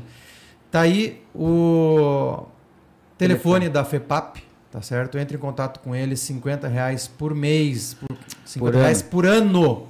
Anuidade de 50 reais, pelo amor de Deus. E tem mais outras, né? Por 50 por ano, você se federa, né? A federação participa de um ranking, Do ranking. um ranking paranaense. Estão disputando os campeonatos que são né, homologados pela federação. É, você participa de um ranking, você pode ser considerado no final do ano o melhor pescador do Paraná, né? E também tem o recorde paranaense de peixes. Então você se federando por 50 reais por ano, você pode comprar até uma régua, né? Que é- custa 130 reais a régua. 80. 80 reais a régua. A soma dos dois dá 130, né? Compra a régua, você tem todas as instruções na régua e você mede seu peixe lá, envia para a FEPAP e se você tiver a sorte, né, seu peixe pode estar lá como eh, o maior do Paraná em sua espécie. Vai receber um troféu, vai receber né, todas as homenagens possíveis. né? Então, assim, são várias, vários os benefícios que você pode ter se federando à Federação Paranaense. Então, não custa nada. Manda um WhatsApp lá para a FEPAP, lá, se informa né, e ajude a pesca Pra- esportiva. Para quem quiser, o link do, da ficha de cadastro já está fixado nos comentários Isso. também. A, acessa lá, tem um drive lá do Podpesc com o PDF para você poder baixar lá e tem algumas informações úteis lá sobre a FEPAP. Exatamente. É, Exatamente. e galera, só para só para só complementando, né, para encerrar, é, é uma ação muito simples, né? Você se federar na, na federação, muito barata. A gente está falando uma anuidade de 50 reais por, né? 4,50 por mês. E isso, sem dúvida nenhuma, como explicou o Latino, vai nos trazer, vai fortalecer, né? vai nos trazer maior representatividade. Aqui nós precisamos né, mostrar números, né, que é uma pequena minoria. Isso, sem dúvida nenhuma, vai ajudar muito esse esporte que nós, e assim como muitos de vocês, são apaixonados, que é a pesca esportiva. Então, pensem com carinho que vocês estão, fa estão faz fazendo uma ação pequena, simples, mas que lá na frente vai contribuir bastante com a gente. É, exatamente. Quer ver uma história bem, bem rápida que aconteceu comigo? Eu acompanhei um prefeito uma vez a Brasília e a gente bateu na porta de um deputado federal lá, que eu não vou falar o nome. Enfim. Mas não tínhamos agenda marcada e a assessora dele nos recebeu e perguntou ao prefeito: Mas de que município você é? E ele falou o município que ele é. Ela foi numa salinha do lado e a gente foi junto, tinha um mapa com a legenda. E naquele município, daquele prefeito, tinha um voto. Daí ela olhou para ele e falou assim: prefeito, um voto para o deputado lá? Resultado: não fomos atendidos. Se nós tivéssemos com uma legenda lá com 5 mil votos, 10 mil votos, com certeza eles teriam nos atendido. Tem uma A prioridade. ali. FEPAP da mesma forma, moçada. Enquanto a gente não mostrar que nós, é, a, a quantidade de pescadores esportivos não vai adiantar. Os caras vão ficar nadando no seco e eles fazem um trabalho é, absurdo. Tá certo? Então dá essa moral. Se federe, nem que seja só para você falar assim, eu sou um pescador esportivo federado. Olha que nojo. Vou ler as perguntas do Superchat de novo. Moçada, eu tô vendo que tem bastante comentário ali, tá? Mas não tem como a gente ler todos. Você quer que a gente leia o teu comentário? Vai pro. Superchat. Isso. Tá Quer uma certo? prioridade no É, comentário? vai pro- pro No superchat. o valor que seu coração mandar, não estipulamos É. valor nenhum. E mande lá que a gente vai ler. Concorre a canequinha ali. que tem sorteio exclusivo, Exclusivo. para Superchat. A Ah, é? caneca é? sorteio exclusivo pro só. Superchat. Tive um insight agora. Veja, você manda lá um superchat que seu coração mandar. E você pode ganhar uma caneca dessa aí, que não é uma caneca barata. Sei lá quanto que custa uma caneca dessa aí, mas. Essa do Podpesc eu acho É. que uns 2 mil. Então, por dois reais, Valor imensurável. você pode ganhar um troço né, de um valor elevado por dois, três reais aí, 50 centavos, o que você Uma mandar. caneca que já foi segurada pelo nada mais, é. nada menos que o Astro Chuck. Sabe galera. quem já segurou essa caneca? Tá aqui, ó. Se quiserem, até autógrafo depois. Vou ler a pergunta do Espírito Fishing. É, Quantas vezes uma fêmea de tucunaré pode reproduzir no ano? Varia de espécie para espécie? A quantidade varia menos de espécie, mas mais de condição ambiental. Se a condição ambiental tá legal, ela consegue desovar. Né? O que é condição ambiental legal? Tem a ver com temperatura, com nível de, de água, então tudo depende. Né? Depende. Tem locais que ele pode reproduzir mais, tem local que ele, pode, ele reproduz menos. Né? Tudo, tudo é variável. Né? Você não tem.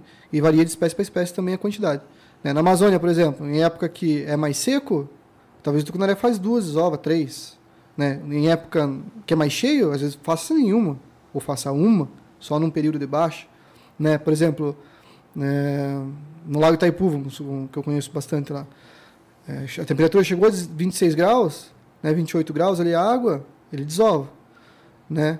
Desovou, baixou a temperatura, morreu o ovo, aí ele vai demorar bem mais para desovar. Aí nesse ano pode ser que ele faça uma desova ou nenhuma. Tudo depende. Se a temperatura tem um inverno que nem agora, um inverno mais ameno, você vai ter mais reprodução. Então você vai ter, pode ter até duas, até três reprodução. Tudo depende do- da temperatura da água e das condições ambientais. Né? O peixe ele é muito motivado pelas condições ambientais a reproduzir. Né? Isso também é um problema da barragem. Por quê? Você pode ter a condição, por exemplo, o peixe nativo, né? o peixe reofílico reproduzir em relação à chuva, em relação a nível de água, né? E você não, não tem temperatura, que é o que aconteceu ultimamente. No verão, muito seco, né? Barragem produzindo energia, mas bem sequinha, não tem chuva, peixe não motiva a reproduzir. Aí quando chega o inverno, as barragens enchem, chove no inverno. Vai reproduzir? Não vai. Ou pode até reproduzir e não tem temperatura. Né? Daí o, o, o ovo não vai, não vai chocar no tempo hábil que precisa. Né? Então, assim, a piracema, o, tempo de piracema pode variar todo ano. Né? Deveria até variar todo ano. Né? Mas você tem que levar em conta que você tem que ter um ambiente propício. Né? Se for um ambiente nativo, beleza, faz um estudo, olha a condição ambiental e faz o, o, a piracema, né, o período de defeso, no período que o peixe vai reproduzir. Né? Muitos anos acontece o quê? Põe tudo no mesmo ano, aí quem controla o nível da, do rio agora são as barragens. Você não tem nível para o peixe reproduzir, você abre a piracema e o pessoal mata um monte de peixe com ova na boca, na, com ova ainda né, no, na barriga. Né? Então o peixe não reproduziu, estava né? aguardando para reproduzir. Teve vários exemplos, vários anos, né? até eu, eu, vou muito para o Rio Grande do Sul, até meu sócio William lá do Rio Grande do Sul, a gente vai muito para lá. Lá teve anos, vários anos, que estava muito seco no verão, que era a época de, de Piracema. Não teve Piracema no inverno, logo na saída do inverno. Encheu, tinha temperatura e a Piracema estava aberta e a galera matando um monte. Até vendendo ovo de pintado, de, de mandi lá como para comer, assim, como se fosse tainha. Né? Então, é complicado. Né? Então, assim, peixe para reproduzir, condições ambientais. Né? Mas, assim, tendo condição ambiental boa, a cada 50 dias ou menos, depende também da saúde do tucunaré, ele pode reproduzir. Porque para ele reproduzir, ele precisa acumular gordura. Quando ele está cuidando dos filhotes, ele quase não se alimenta. Né? Ele se alimenta bem menos ou não se alimenta durante um período.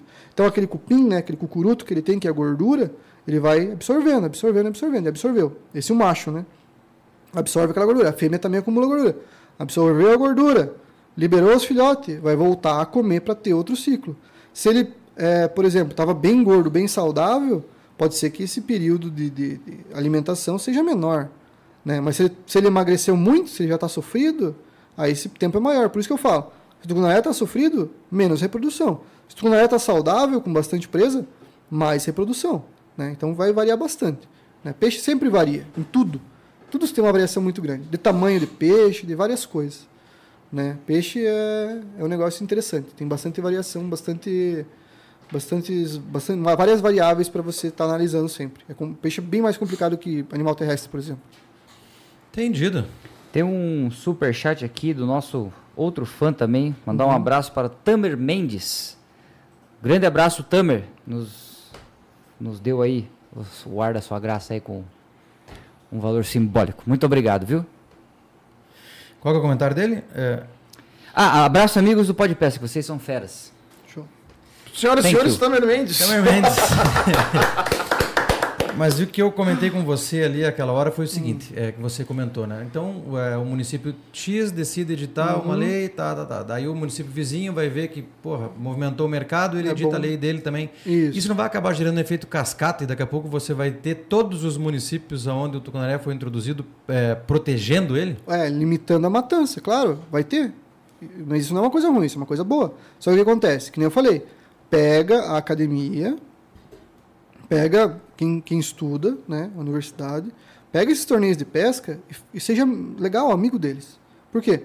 Fazer coleta, por exemplo, fazer coleta no Lago Itaipu e pegar 30 tucunaré é muito caro. Mas o torneio de pesca é fácil. Você seleciona lá 30 barcos para trazer um peixe.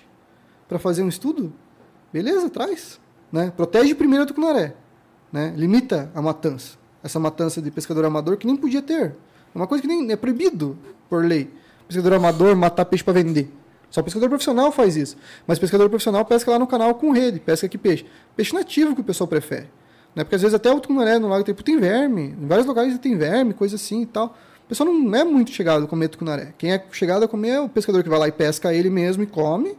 Beleza, pode comer quatro exemplares por, por dia, é bastante. É uma cota legal. E o pescador para vender, não. Você proíbe, beleza. Vai estudando, vai acompanhando. Quer material para estudar? Aproveita o torneio de pesca. Seleciona lá 30 barcos para trazer cada um um peixe. O pessoal traz. Né? O pessoal ajuda. Pega esses peixes e vai fazer análise né? de crescimento, faz análise de conteúdo estomacal, faz um monte de análise. Né? Para quê? Para ver se não tem alguma coisa errada. Por exemplo, vamos supor que lá em Itaipu, todos os municípios protegeram o tucunaré.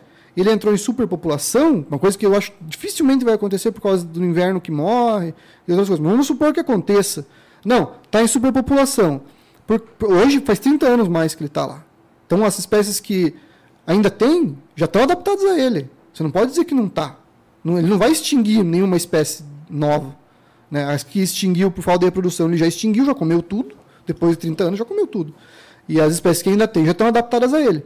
Ah, começou a ter redução. No, olha o conteúdo estomacal. Ah, antes ele comia peixe A.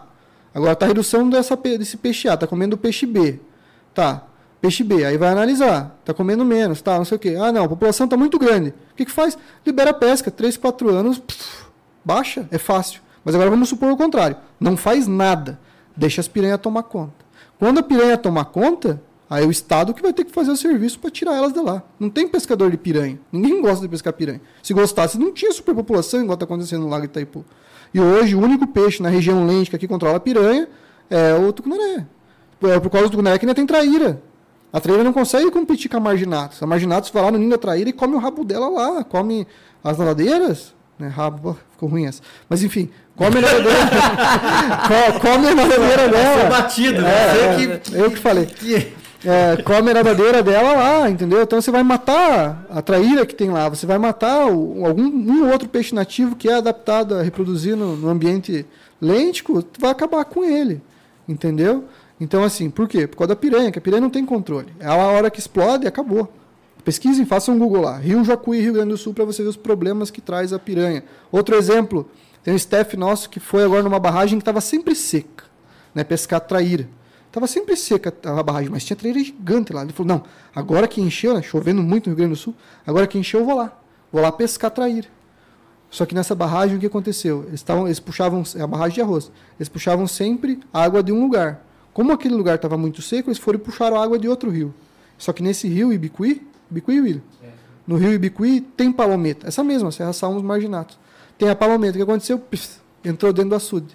Ele foi lá pescar, tinha só o quê? Só palometa. Não pegou uma traíra, pescou dois dias nesse lugar.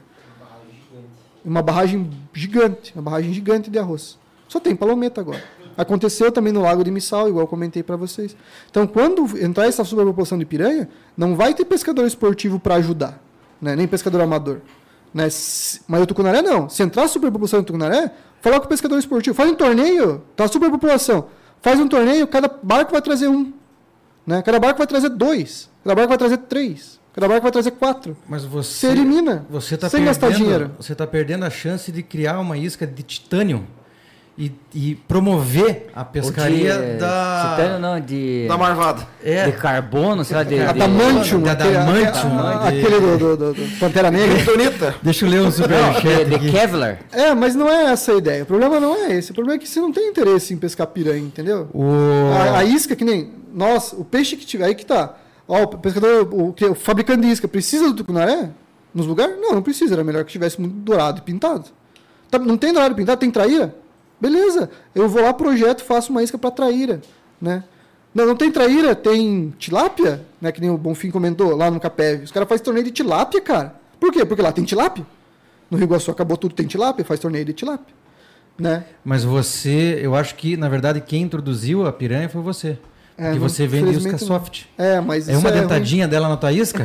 Por isso que é... por É parceiro é comercial. ruim, né? É, eu acho que a piranha é teu parceiro comercial. Eu Deixa eu, ler um, isso daí, né? Deixa eu ler um superchat aqui que é do mesmo. Pescar é Massa. É, Bonfim, meu ídolo. Alexandre, Piar, gente boa e vocês, venham Itaipu. Já disse que nós vamos para Itaipu. Vamos fazer um sorteio de um kitzinho da HKD? Mande ver. Um boné, moçada, e um kit de Um isca. pacote de isca, várias iscas. Pacote de isca, iscas é, diversificadas aqui. Para É, você pescar. Daí você pesca a traíra, pesca a tilápia, pesca o dourado. O robalo. Pesca, o robalo, pesca o que você quiser. A isca é é, tua. o que quiser. Piranha. Piranha gosta muito dessas iscas suas. É, adora. Porra, adora. Usem Baiacu também gosta. pra piranha, porque É. a efetividade... Então, um sorteio aí no chat, moçada. Lembrando que para o sorteio da caneca é só super chat. Chat, chat, bate-papo, dê o nome que você quiser, mas é só para o super chat. O Tamer mandou mais um aqui. Hum. Queria umas dicas para pegarmos o tucunaré açu na Amazônia. Hum. Pensando neste ano que a seca tá grande por lá e os lagos com as águas muito quentes. Ah, legal. Você já vai responder. Temos outra aqui do pessoal da Nativos. Nativos, que é patrocinadora do projeto Podpesca também. Forte Grande abraço, meu abraço. querido. Abraço, Nativos, rapaziada. Tem HKD lá no Nativos. Tem HKD na, nati Tem na na- Nativos? HKD na Nativos, parceiro também nosso. Top. Se não tiver lá na Nativos, nego. Se não tem nativos, não tem lugar nenhum. É, Não, essa é a verdade. que lá tem demais. Até Carrega. o cara comentou agora. Carrega o sorteio. Lembrando que o vencedor do sorteio tem que mandar a mensagem para esse WhatsApp que está aparecendo na tela de vocês. Nós não vamos atrás de vocês. Se você não mandar mensagem lá dizendo ganhei o primeiro kit da live do Alexandre, você não vai ganhar, tá bom? Então manda o WhatsApp lá. Vamos ver quem que vai levar o primeiro kit. Temos ainda dois kits para sorteio depois desse, mais a caneca no Superchat. Carregou, vamos ver quem é o sortudo ou a sortuda. Tivemos mulheres, bastante mulheres, bastante mulheres ganhando na última live.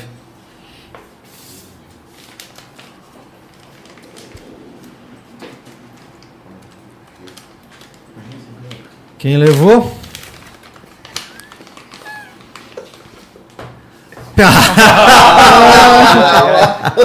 Eu, eu levo pra ele. Pescar é massa, levou. Então, Oi, Bonfim, mas é largo também. querido Capivara. Capivara, você ganhou. Alexandre vai levar em mãos. Lembrando, quem ganha uma vez não ganha de novo, a não ser que seja no Superchat. Ele tá Superchat. concorrendo, inclusive. É, e ele também está concorrendo no Superchat. Vamos lá, falar, vamos comentar uma coisa então rapidinho. Comente. Falar, falar da Você piranha. lembra a pergunta que eu fiz? Eu não lembro mais. É, mas enfim, você tá falando da piranha que foi, foi. A gente coloca a piranha porque faz que é soft pro pessoal perder, né? Então vou mostrar um negócio pra vocês. Ó. Aqui tem uma Arminator aqui, ó. Nosso material, a gente desenvolveu um material exclusivo. Né? Então, olha o material que a gente desenvolveu. Olha a resistência que ele tem. Né? Se a gente quisesse que o pessoal perdesse no arremesso, a gente fazia um material qualquer um. Entendeu? Aí o cara ia perder, não precisava da piranha. Né? Então a gente, não, é, a gente não gosta da piranha. Por quê? Porque eu não quero que as crianças lá de Missal que vão lá na água, né, por exemplo, os, coleguinhas do meu filho, sejam, tenham os dedos mordidos por piranha. Né? Que não quero que tenha um lago lá inerte, sem nenhum peixe. Entendeu? Então, assim, a piranha para nós, ela tem que ficar lá, tem que ter controlada. Tem a sua, sua função ecológica? Tem. Qual é a função ecológica da piranha? Matar qualquer peixe que esteja doente. Por quê? Porque a piranha consegue comer um pintado de 60 quilos. Tucunaré já não. Se tem um pintado de 60 quilos com uma doença que pode se alastrar pela população de pintado, a piranha vai lá, come ele elimina a doença. Então é essa a função ecológica da piranha. Mas ela tem que ficar controlada e não em superpopulação. Né? Porque o ambiente tem equilíbrio, todo ambiente tem seu equilíbrio. O, o homem vai lá, tinha o equilíbrio no rio. Você vai lá, coloca uma barragem, pá, você destruiu tudo. Você acabou com o equilíbrio. Agora que a natureza está se reequilibrando com o tucunaré. Entendeu? Então você consegue manejar. Vamos fazer um manejo sustentável do tucunaré. Né? Que nem eu falei, se você der superpopulação de piranha, tá ferrado. Ninguém vai ajudar a controlar. Se tiver superpopulação de tucunaré, pega o torneio, faz um torneio que tem que matar eles. Pronto, resolve o problema. Mas o que, a gente vê? Que de- desde que eu comecei a pescar, de 2005, cada vez tem menos tucunaré, menos tucunaré, menos, menos, menos, menos, cada vez tem menos. Cada vez é menos interessante você ter uma pousada, cada vez é menos interessante você fazer um torneio. Né? Então tá cada vez pior. Né? Lá o Lago Itaipu também tem, uma, tem uma coisa que é interessante, que ele é Brasil e Paraguai. Né? Tu vai pro lado do Paraguai, parece outro lago. Lá você tem peixe porque no defesa o tucunaré lá é protegido. Você não pode pescar nada. Se a polícia paraguaia te pegar lá pescando, não importa se você tem peixe no barco ou não, os caras te dão um grampo, te dão uma multa. O pessoal fiscaliza, fica lá. Então você vai lá, no no, no, no, lado do Paraguai, tem peixe. Né? Você vai lá, paga, paga a licença de pesca, eles estão faturando, né? estão ganhando dinheiro com isso. Né? Tem que pagar a licença de pesca paraguai, tem que pagar o rol paraguaio. Estão faturando. Por quê? Porque você tem que atravessar o lago. Qual que é o risco? O Lago Itaipu tem vento. Não é legal você pegar um turista e levar para o outro lado lá. Tem vento, é perigoso, tem esse risco. Né? O pessoal acaba indo para o outro lado pescar. E se dá um problema? Enfia uma garateia na mão e o lago está bufando de vento para voltar. Faz o quê? Entendeu? Assistência médica. Então você tem um monte de problema em relação a cruzar de um país para o outro. Não é legal. A gente queria que o tucunaré tivesse tanto tucunaré quanto tem lá no lado do Brasil. Porque o tucunaré não migra, ele não atravessa o canal quase. Né? Ele vai viver onde ele se sente melhor, onde ele consegue se reproduzir, onde ele é mais preservado. Como é lá mais preservado, você tem uma tendência muito maior de ter tucunaré grande. Tinha que fazer um estudo. Você pega um estudo, as provas, o, por exemplo, a Copa Tucunaré, lá da minha região, lá. ela é só do lado do Brasil. Aí você pega os torneios internacionais, que daí vale qualquer lugar do lago, por exemplo, e faz uma média de tamanho de peixe, não tem como competir. O 15 colocado, que pesca no internacional, geralmente tem pontuação para ganhar qualquer etapa de que pesca no Brasil. Entendeu? Se não tem para ganhar, tem para ficar entre os cinco. O 15 do outro torneio. Porque é muita diferença. Entendeu? Então, assim, a gente não quer que o, o Tucunaré exploda lá, aumente. Só que volte ao que era há 10 anos atrás, quando o pessoal não pescava tucunaré no ninho, quando não pescava tucunaré para vender, quando não pescava tucunaré de lança, né? Apetrecho proibido. Então, assim, a gente não tinha isso antes, né? E o tucunaré está 30 anos lá, eu estou falando de 10 anos atrás. Então, durante 20 anos, o ambiente estava legal com o tucunaré naquela proporção. A gente quer só que volte isso. Ah, extrapolou isso. A gente consegue controlar. O tucunaré é tranquilo, porque você tem a ajuda da pesca esportiva para controlar. Mas piranha não. A hora que der o boom de piranha, já Mas- era o lago. Mas qual que é a dificuldade que existe de é, do pescador esportivo é, e da academia, né, vamos chamá-los assim, de vocês é, se conversarem, de vocês interagirem, de vocês, é, porque eu vejo que é, um poderia complementar, um poderia é, ajudar, engrandecer, facilitar o trabalho um do outro, e eu não vejo essa facilidade de conversa entre vocês. Então, assim, é, disse isso para o professor Jean, é, que eu acho que a forma como está sendo feita, na minha opinião, humilde opinião, está errada. Mas então, assim, qual que é a dificuldade? Porque você está dizendo que, é, e eu acredito nisso, que para eles seria muito mais fácil é, é, aproveitar um campeonato de pesca e ir lá coletar o peixe, coletar as informações, trazer para o laboratório, fazer o estudo e, mais importante, né, voltar com esse estudo para o pescador, dizendo, ó, é, tá, tá fazendo canibalismo, não tá, tá fazendo, ou seja, vocês caminharem para o mesmo é, é, objetivo, porque eu não quero acreditar que também que eles são absolutamente contra a pesca esportiva, odeio o pescador esportivo, quero que todo mundo morra.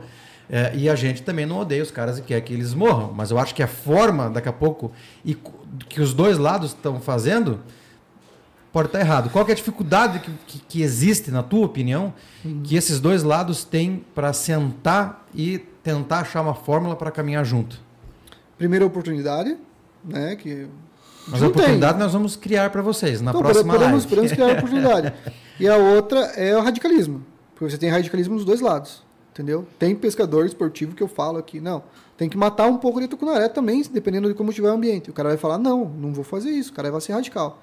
E tem o pesquisador radical que fala, não, tucunaré é, é exótico invasor e temos que acabar com todos. Então é o radicalismo que, que tá ali, entendeu? Você não tem um equilíbrio, né? Você não tem uma coisa que pese na balança, entendeu? Eu, claro, eu concordo com os. O, tem, tem o ambientalista mais. Como é que eu posso dizer? Mais radical? Não, não seria radical, mas mais. Flexível, de repente? Não, mas não seria mais raiz, mas seria né, que, que, que traz mais, mais antigo, Saudoso. enraizado, mais saudoso, que espécie exótica invasora é prejudicial. Legal. Só que a partir do momento que você não consegue nem eliminar ela, você não consegue eliminar, ou que se você elimine ela, você torna um problema muito maior do que a própria invasão, né? Aí que você tem que começar a coordenar. Né? Porque é isso que acontece. Hoje, se você eliminar o tucunaré do sul e sudeste, você vai causar um problema muito maior do que ele causa hoje. Porque, que nem eu falo, as, as introduções ali foram feitas há muitos anos. As espécies que ainda existem, existem e vão continuar existindo com o tucunaré ali. Já se adaptaram a ele, Já né? se adaptaram, porque faz muito tempo. Né? Se, eu fosse, se eu fosse fazer esse discurso há 10 anos atrás e o ambientalista falasse, não, não pode, eu até concordaria com ele, porque é pouco tempo. Né? Mas com o tempo que passou já hoje, e com o entendimento que a gente tem, e com o desenvolvimento da pesca esportiva, eu acredito que está na hora da gente ter esse jogo de cintura. Desenvolvimento sustentável é a palavra. Né? Então tu tem que manter ali o peixe que seja legal para o pescador esportivo levar turismo para a região e que ele não extrapole um máximo sustentável. Né? Igual uma cota de captura marítima, por exemplo. Você tem a cota de captura, que é o que não faz col- colapsar a população que existe e também não faz é, não, não, não pescar, não usar aquela proteína. Né? É o que faz no mar. Né? Então o pessoal faz lá a cota de captura. Então essa cota de captura faz o quê? Desenvolvimento sustentável. Ah, O ano que vem você vai ter o peixe para pescar, né? Ou vai sobrar o suficiente para reproduzir, não vai acabar e você vai continuar aproveitando aquela fonte de proteína. Legal, é isso? Vamos fazer isso com o tucunaré também. Entendeu? Só que falta o quê? Falta um pouco de estudo, um pouco de boa vontade e um pouco de querer fazer. Porque assim, tem muita gente que chega lá e fala do problema, mas não aponta a solução. A minha solução, ao meu ver, é essa. Se quiser ajuda para coordenar com um diretor de, de, de, de, torneio de pesca, alguma coisa nesse sentido, de ajudar a ciência, estamos aí, cara. Estamos aqui. Tenho certeza que tanto é, o Tucunaré, a gente pode, o torneio ajuda a pesquisar a, o impacto da tilápia lá no, no Capeve. Se você falar com, com o Bonfim, ele vai ajudar para a ciência. Todos os, os pescadores esportivos que têm essa consciência vão ajudar. Só você não pode ser radical. Você falar, não, vamos fazer um torneio de pesca, então vamos matar todos os tucunarés. Beleza? Beleza, não tem torneio de pesca. Entendeu? Ninguém vai querer fazer. Ah, mas você, cada, a gente vai matar 50 para pesquisa. Vamos fazer? Vamos fazer. Tenho certeza que a galera vai concordar. Mas e se Entendeu? essa pesquisa apontar que, cara, vai ter que matar todos eles por pelo menos um ano aí para poder equilibrar? Pode fazer, vai ter que acontecer. Só que quando chegar a isso, vai ter bastante, entendeu? A pescaria vai estar tá boa, vai estar tá legal, vai ter bastante peixe. Entendeu? Então não vai ser um problema. Mas se você falar hoje para alguém lá, lá tipo, não, vamos fazer um torneio que tem que matar tudo porque tem muito. É mentira, porque não tem muito, está diminuindo, está acabando, tem que ir para o lado do Paraguai lá pescar onde é mais preservado.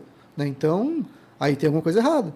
Tem que, você tem que primeiro ouvir quem está morando lá, quem está pesquisando lá. Não adianta você estar tá no escritório a 500 quilômetros e querer falar alguma coisa lá. Não, você tem que ir lá ver, ver tem que ir lá viver o, o negócio. É que nem eu falo o pessoal da Amazônia, né? Ah, eu não sei se eu vou na Amazônia, a chance de errar é muito grande. Eu falei, cara, vá. Se o nível estiver ruim e você não pegar peixe, não tem problema. É uma experiência incrível, cara. Você vai assistir mil vídeos de pescaria lá e você nunca vai sentir o que é estar tá lá na Amazônia. Entendeu? Então vá lá para ver. Então a mesma coisa o pesquisador. Vá lá para ver. Faz igual o Darwin, pega e vai lá ver o que está acontecendo. Uhum. Entendeu? Conversa com quem está ali. Quem está na região, o próprio professor, o outro, me fugiu o nome dele. Paulo. Paulo. Paulo de Tarso. Ele falou exatamente isso, cara. E é genial o que ele falou. Entendeu? Você tem que também ouvir quem está ali na região. Né? E às vezes ele, conhece, ele não sabe explicar. Ele não sabe por quê, mas ele consegue falar o que está acontecendo. Né? Por exemplo, tem muita gente que fala que o tucunaré é invasor e acabou com as outras espécies. Por quê? Porque o cara antigamente pescava dourado, pintado, piracanjuba, pacu, e depois começou a assumir esses peixes e apareceu o tucunaré. Então ele associou as coisas, não associou a barragem. Porque, pô, faz 5, 6 anos que já tem essa barragem e eu tinha peixe agora que está acabando e agora está aparecendo esse outro peixe que é o tucunaré. Então ele associou a isso. Né? E também tem um pouquinho de gente que também falou isso aí. Né? Ou aquele pesquisador mais radical. Ah, não, tucunaré é invasor tal. Só que das outras 15 espécies eu não vejo ninguém falar. A piranha, vocês já viram alguém vir aqui falar mal da piranha, serra salmos marginatos? Que causa um monte de problema? Ninguém fala mal. Você já viu alguém falar mal do Piauçu, por exemplo, no Lago Itaipu, que não tinha? Não, ninguém fala mal. Os caras colocaram ele no defeso. Hoje é proibido pescar. Até cinco anos atrás não era, mas hoje é proibido você pescar na época do defeso o Piauçu. E agora. É, por quê? Porque primeiro que o fiscal tinha dificuldade de identificar o que era Piauçu, o que era Piapara, o que é o nativo, o que é o Leporinos Piauçu, por exemplo, Piavuçu também, né, da Piapara do Piau. Então ele não sabia, tinha três peixes lá, ah, qual que é esse? Daí o pescador fala, não, isso aqui é tudo Piauçu. Daí o cara olha e fala assim, ah, não sei. Tinha essa dificuldade, porque eles são meio parecidos. Né? Então, não, vamos colocar o Piauçu junto, porque o pessoal está matando Piapara falando que é Piauçu, que era o invasor. Né? Então, já tem, ó, esse é um exemplo de peixe que é protegido no defeso e que é invasor, que não é nativo da, da bacia. Foi transposto.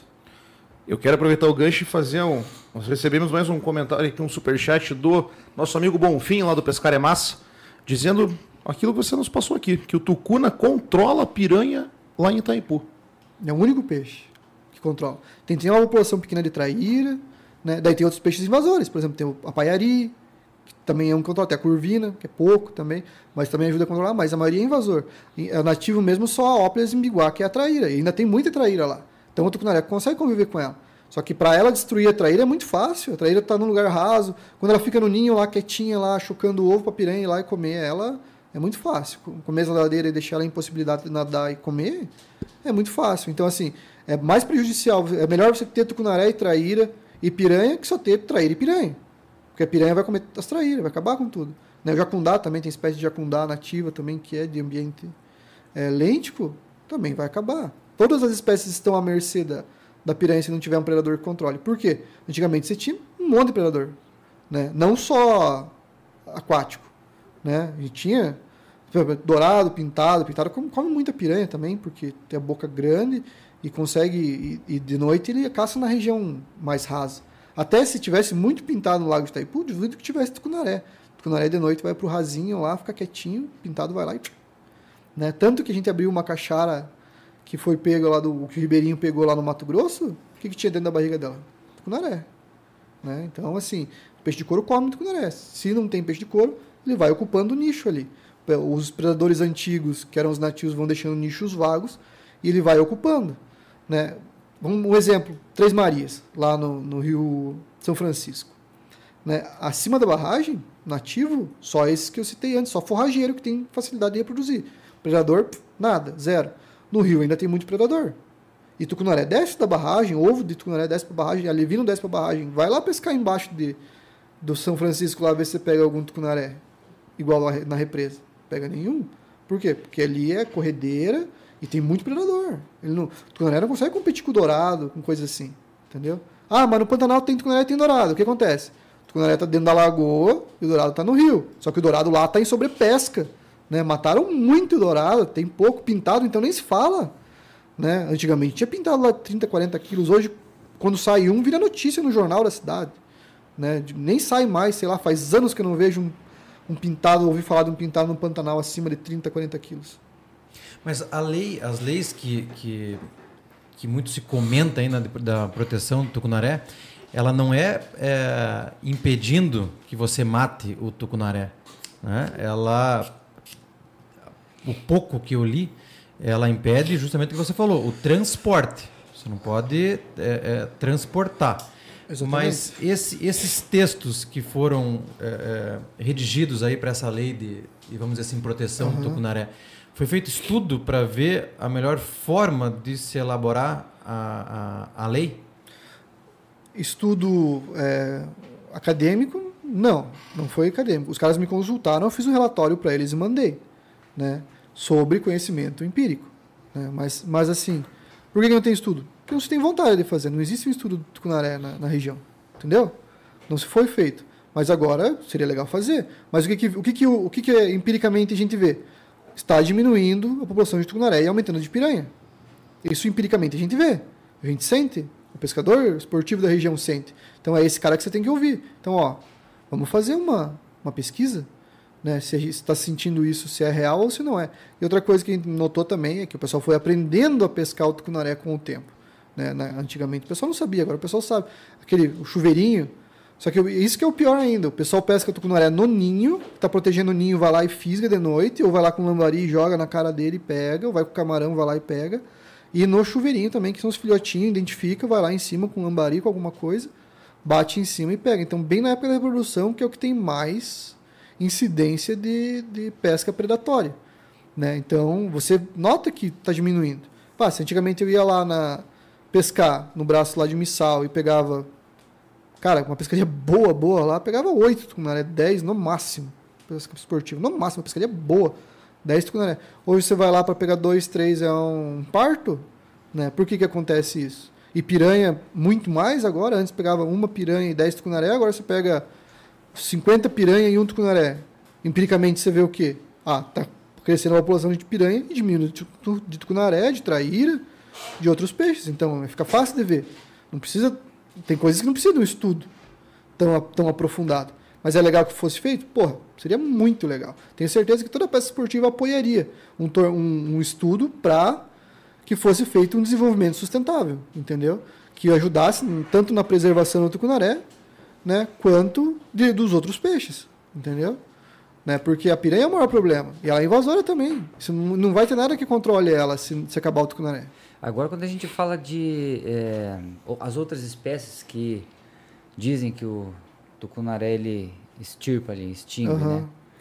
Uh, você acha que com o tempo, já que esses tucunarés nas represas onde eles foram introduzidos já estão lá já há 20, 30 anos, você acha que a natureza não se encarrega de fazer um equilíbrio. Naturalmente, ela não se encarrega de fazer um equilíbrio entre o predador ali, o tucunaré, que uhum. é o uhum. bode ali no caso, e as outras espécies que ele está comendo? Acredito que sim, acredito que isso acontece. Só que como o ambiente já está totalmente impactado, você não pode contar com isso. Então você tem que fazer o quê? Isso que eu estou É falando. muito tempo, né? É, Isso, né? mas estou falando assim, um manejo sustentável. Uhum. Né? Então, assim, como já faz muito tempo, você já observou qual espécie que tem ainda. Essas espécies provavelmente vão continuar preservando o tucunaré ou não. Desde que a piranha invasora não tome conta de tudo. Tem esse ponto também. Tem mais a piranha ainda. Tem mais a piranha, entendeu? Então aqui você tem um outro problema. Se só tivesse, se, se você, por exemplo, Lago Itaipu, se elimina a piranha e deixa só o tucunaré e os nativos, eu acho que aí a coisa já seria um pouquinho diferente. Mas mesmo assim acredito que ah, deveria continuar o tucunaré. Igual. Porque não tem como remover. E remover ele é muito pior do que você deixar. Porque não vai voltar. Mesmo que remova todos os tucunarés, de todas as empresas, de todos, todos os lugares do Brasil, vamos supor que a gente remova todos. Pudesse fazer isso. Vamos remover todos. As espécies nativas vão voltar? Quem acredita que vai voltar? Não vai Eu voltar. não. Não, não. Por quê? Porque são peixes reofílicos. E eles aprenderam a viver em ambientes de corredeira. E esse ambiente de corredeira foi destruído. Né? Então, isso que eu falei antes. O pesadelo da Darwin não é, não é a introdução do tucunaré no ambiente, é a destruição da casa do cara. Você não vai destruir a casa do cara e querer que ele viva normalmente. Então, é isso que acontece. Você destrói o ambiente que o peixe evoluiu. Né? Quantos milhões de anos o Rio Paraná era um rio? Desde que as espécies se desenvolveram lá. Daí você faz uma barragem e quer que em 30 anos os peixes reofílicos aprendam a reproduzir em outro lugar? Não existe. Né? Peixe, tem muito peixe migrador que quer reproduzir onde ele nasceu. Ele consegue identificar. Um exemplo, a dourada. A dourada é um peixe que consegue identificar. Aí fizeram uma barragem no, no rio que ela subia e acabou a dourada lá no, no, no lugar, lá, por exemplo, no Peru. Eu acho que ele foi no Peru, alguma coisa assim. Entendeu? Porque ela não conseguia mais transpor aquilo lá. Então, assim, acabou o peixe lá. Porque peixe migrador migra muito, cara. E o tucunaré já não. Mas peixe migrador, o, o dourado, por exemplo, ele pode migrar. Tanto que é a mesma espécie, né? No rio Uruguai e no rio Paraná. Ele pode nascer ali nos esteiros de Iberá e do Isoró, que são os berçários do, do, do rio Paraná, pode nascer ali e subir o rio Uruguai, antigamente podia chegar lá em, em divisa Santa Catarina com o Paraná. Ou então ele pode, podia nascer ali e ir parar lá no Pantanal, lá em Cáceres. né? Hoje ainda pode, ali o rio Paraguai e o rio Paraná ainda tem uma ligação, até ele consegue. Porque o, o dourado migra muito. Para reproduzir tem que migrar mais de mil quilômetros. Pra você ter uma ideia, a gente marcou um dourado em Aciretá, soltou ele no lago Aciretá. Aciretá é um lago morto. Né? Ali é um lugar que era legal os caras ter como exemplo. Não tem tucunaré, não tem nada. Não tem aporte de nutriente, não tem peixe nenhum, não tem pesca esportiva nenhuma. Aí você vai na cidade abaixo da represa, tem um monte de pousada. Um monte de coisa. Por quê? É um ambiente natural ainda. É a partir daquele ponto. Né? Então, assim, a primeira represa é, do Rio Paraná, que seria contando da, da foz subindo o rio, a primeira represa, em cima dela e embaixo dela, é uma diferença gigantesca de ictiofauna. Mas gigantesca. E não tem tucunaré lá. Né? Então não dá para botar a culpa nele. Entendeu? Pegaram o tucunaré como bode expiatório. Pegaram um então. bode expiatório. Mas, claro, existem locais onde ele causou problema. Sim, existem sim. também. Entendeu? Mas eu falo assim: ele é problema onde? Onde o ambiente é natural. 90%. Pode ser que algum ambiente artificial alterado pelo homem, o tucunaré pode causar problema? Pode também. Mas está causando? Hum, Eu ainda não sei. Desconheço. Tem que ter algum estudo. Claro, tem que ter algum isso, estudo. Né? E o- como que você vai fazer jeito é o estudo? controle, né? Exatamente. Como que você vai fazer estudo? Seja amigo da pesca esportiva que você vai conseguir esse estudo. Você vai conseguir espécime. Porque o pessoal às vezes fala, ah, eu quero fazer estudo, mas é muito caro de fazer coleta. Você não precisa fazer coleta, cara. A pessoa do esportivo coleta para você. Entendeu? Se a ciência fosse mais amiga da pesca esportiva, você tinha muito mais dado. Né? Você pega lá, por exemplo, eu faço identificação das espécies para BGFA. Até mandar um abraço pro Dick lá, pro, pro Rodolfo da BGFA. Top, quem puder, registre um recorde lá que é top. Faço identificação de espécies para ele. Eu vou lá no, por exemplo, no Fishbase olhar onde é que ocorre essa espécie. Você olha, olha, olha e fala, poxa, essa espécie não ocorre ali. Ambiente natural, não estou falando de barragem. Né? De tudo que é peixe. Não ocorre ali. Daí você vai ver, vai ver, pesquisa tal, pega foto, faz contagem de escama na linha lateral, faz contagem de espinho na nadadeira caudal, na nadadeira anal, faz uma morfometria ali, perde um tempão e olha, bah, não tem como, é a mesma espécie sim. Né? Então, assim, tem locais que nem a ciência sabe que às vezes as espécies ocorrem. E o pescador esportivo está lá pescando, mandando recorde para a BGFA, em local que às vezes não tem. E o que, que a gente podia fazer? Manda um e-mail lá para a universidade para falar: ó, esse peixe aqui foi encontrado nesse rio aqui, tal, tal, tal, tem ocorrência, o ribeirinho relata que tem ocorrência, tal, né? Para quê? Para pegar lá no fish base, por exemplo, e colocar, não, esse peixe também ocorre nessa bacia. Ou existe um peixe muito parecido, ou existe uma subespécie desse peixe nessa bacia. Se a ciência andasse com pescador esportivo, cara, dava muito certo. Eu acredito muito nisso. Né? Até eu, eu gosto, eu gosto de ler sobre, sobre espécies novas, principalmente. Né, traíra, esses dias eu encontrei um pesquisador que fez um trabalho excelente sobre traíra, que falou que realmente o, o Oples aimara e Oplas macrophthalmus é a mesma espécie, fizeram análise de DNA, né, para saber que é a mesma espécie. Né? Então é legal, agora com essa análise de DNA, então a gente pode descobrir muita espécie nova. A ciência está evoluindo. Se, se juntar com o pescador esportivo, junto com uma pousada, quer pesquisar aquele rio, junta com a pousada de pesca esportiva daquele rio e pede amostra, pede para o cara congelar uns, uns peixes lá para você pegar. Né? Daí não custa caro. Né? Que nem tem uma pesquisa que lançaram no Pantanal falando que a população de dourado estava muito grande. Aí a menina escreve no final que foram pegos 68 dourados durante cinco anos e que era muito difícil pegar dourado, né, mais espécimes para pesquisa. Pô, se está muito difícil de pegar espécie para pesquisa, como é que a população então tá legal? Então não tem muito, né? Então não tem muito, é uhum. óbvio. E você escreve isso num, num documento. Usa peça esportiva, os caras iam lá pegavam um monte de dourado para ela. É. Não precisa ir sozinho. Vamos fazer um, o pessoal que está mandando superchat aí, a gente tem que fazer justiça o pessoal que está mandando superchat uhum. e ler e responder a, as perguntas deles, né? Porque assim, passou algumas assim que a gente não respondeu. Tem uma lá da, do Tucunaré, lá na China, é, Amazônia. Deixa eu ver aqui o que, que era essa pergunta aqui. É, o Tamer, é, o nosso querido amigo Tamer Mendes perguntou, né? Queria umas dicas para pegarmos tucunaré açu na Amazônia, né? pensando neste ano que a seca está grande por lá e que os lagos é, com as águas estão muito quentes, né? Esse foi uma dica, né? Não sei se pode dar dicas. Podemos dar dica também. É. Vamos e falar de coisa mais, mais legal, né? Estamos e tinha mais outra que, a, que de pescaria. Que a gente não respondeu, né? Quantas. Ou, ou respondeu, não lembro quantas agora. Quantas vezes tucunaré reproduz? Não, é, quantas vezes Sim. uma fêmea de tucunaré pode reproduzir uhum. no ano? Foi respondido? Essa foi. Ah, é? Foi. Então foi. tá. Perdão, eu que tava voando aqui. Qual mais? Tu, ah, o Sequinel já, já, já respondemos. Ah, acho que ficou só do Tamer mesmo.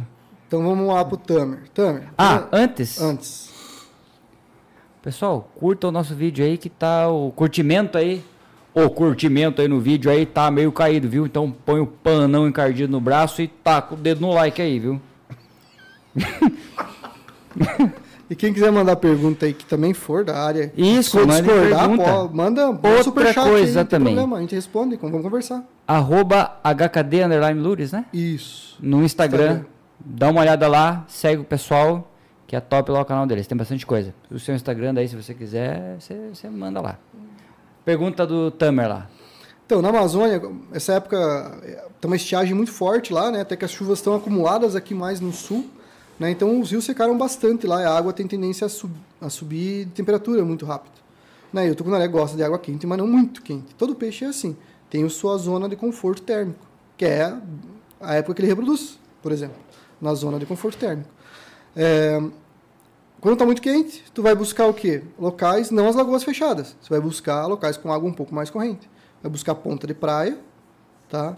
locais um pouco mais fundos, né, e locais no rio onde a temperatura da água está mais amena, né, não tanto nos lagos. Mas se você for pescar em lago que a temperatura está legal, essa é uma dica fresquinha que o, que o meu amigo Deconto me passou aí, que está conversando com ele. Busque em sombras, locais com sombra. Tem um tronco na, no, no, dentro da água que está fazendo uma sombra grande, arremessa ali dentro da sombra, entendeu? Tem uma árvore fazendo sombra na, numa, numa, num canto da, da lagoa, procura aquela região lá. Porque o tucunaré também sente, o peixe também sente calor, uhum. né? Então, assim, quando está muito quente, ele procura locais com sombra. Então, lá você vai ter mais chance de capturar. Outro detalhe, usa a isca um pouco menor, né? O, o peixe, ele vai, quanto mais quente ele vai comendo mais, né? Mas chega num limite. Por quê? Porque baixa a saturação do oxigênio da água, que já, ele já não está tão confortável. Então, ele vai preferir atacar presas menores. Então, você usa uma isca um pouco menor do que o normal. Então, uma isca muito grande vai ter menos efeito que isca menor. E barulho, porque você pode fazer com que ele ataque não tanto por predação, mas por irritação, né? ou por defesa de território, por alguma outra outra outro motivo sem ser alimentação, que ele não queria se alimentar, mas ele vai atacar a tua isca igual. Né? Então, assim, isca barulhenta, isca menor, isca um pouco mais lenta, né? Por exemplo, twitch bait, um, um, dá uma dica que uma biruta vai top, Biruta. uma biruta, ou uma estiquinina na superfície fazendo bastante barulho, catimba, joga naquela sombra e fica lá, tchop, tchop, tchop, catimba Nem ela. tirar do lugar, só deixar ela lá. Isso, faz bastante barulho, pode funcionar. Sabe, pescaria não é ciência exata, mas assim são algumas coisas que você pode usar. É né? Arremessar na sombra, procurar lugar, um lugar mais fundo, com água um pouco mais corrente, e usar isca um pouco mais lenta e um pouco menor. Antes de ser um bom pescador, você precisa ser um bom observador, já diria Garrincha. Exato. Vocês leram Essa o superchat do Chico? O Chico é. Esse, esse superchat aí fica. Chuck, lê o superchat do Chico. Aí. senhor. Chuck, lê o superchat do Primeiro Chico. abraço e obrigado, Chico, da da antiga escotilha. Valeu aí. Vai lá o comentário dele. A piranha.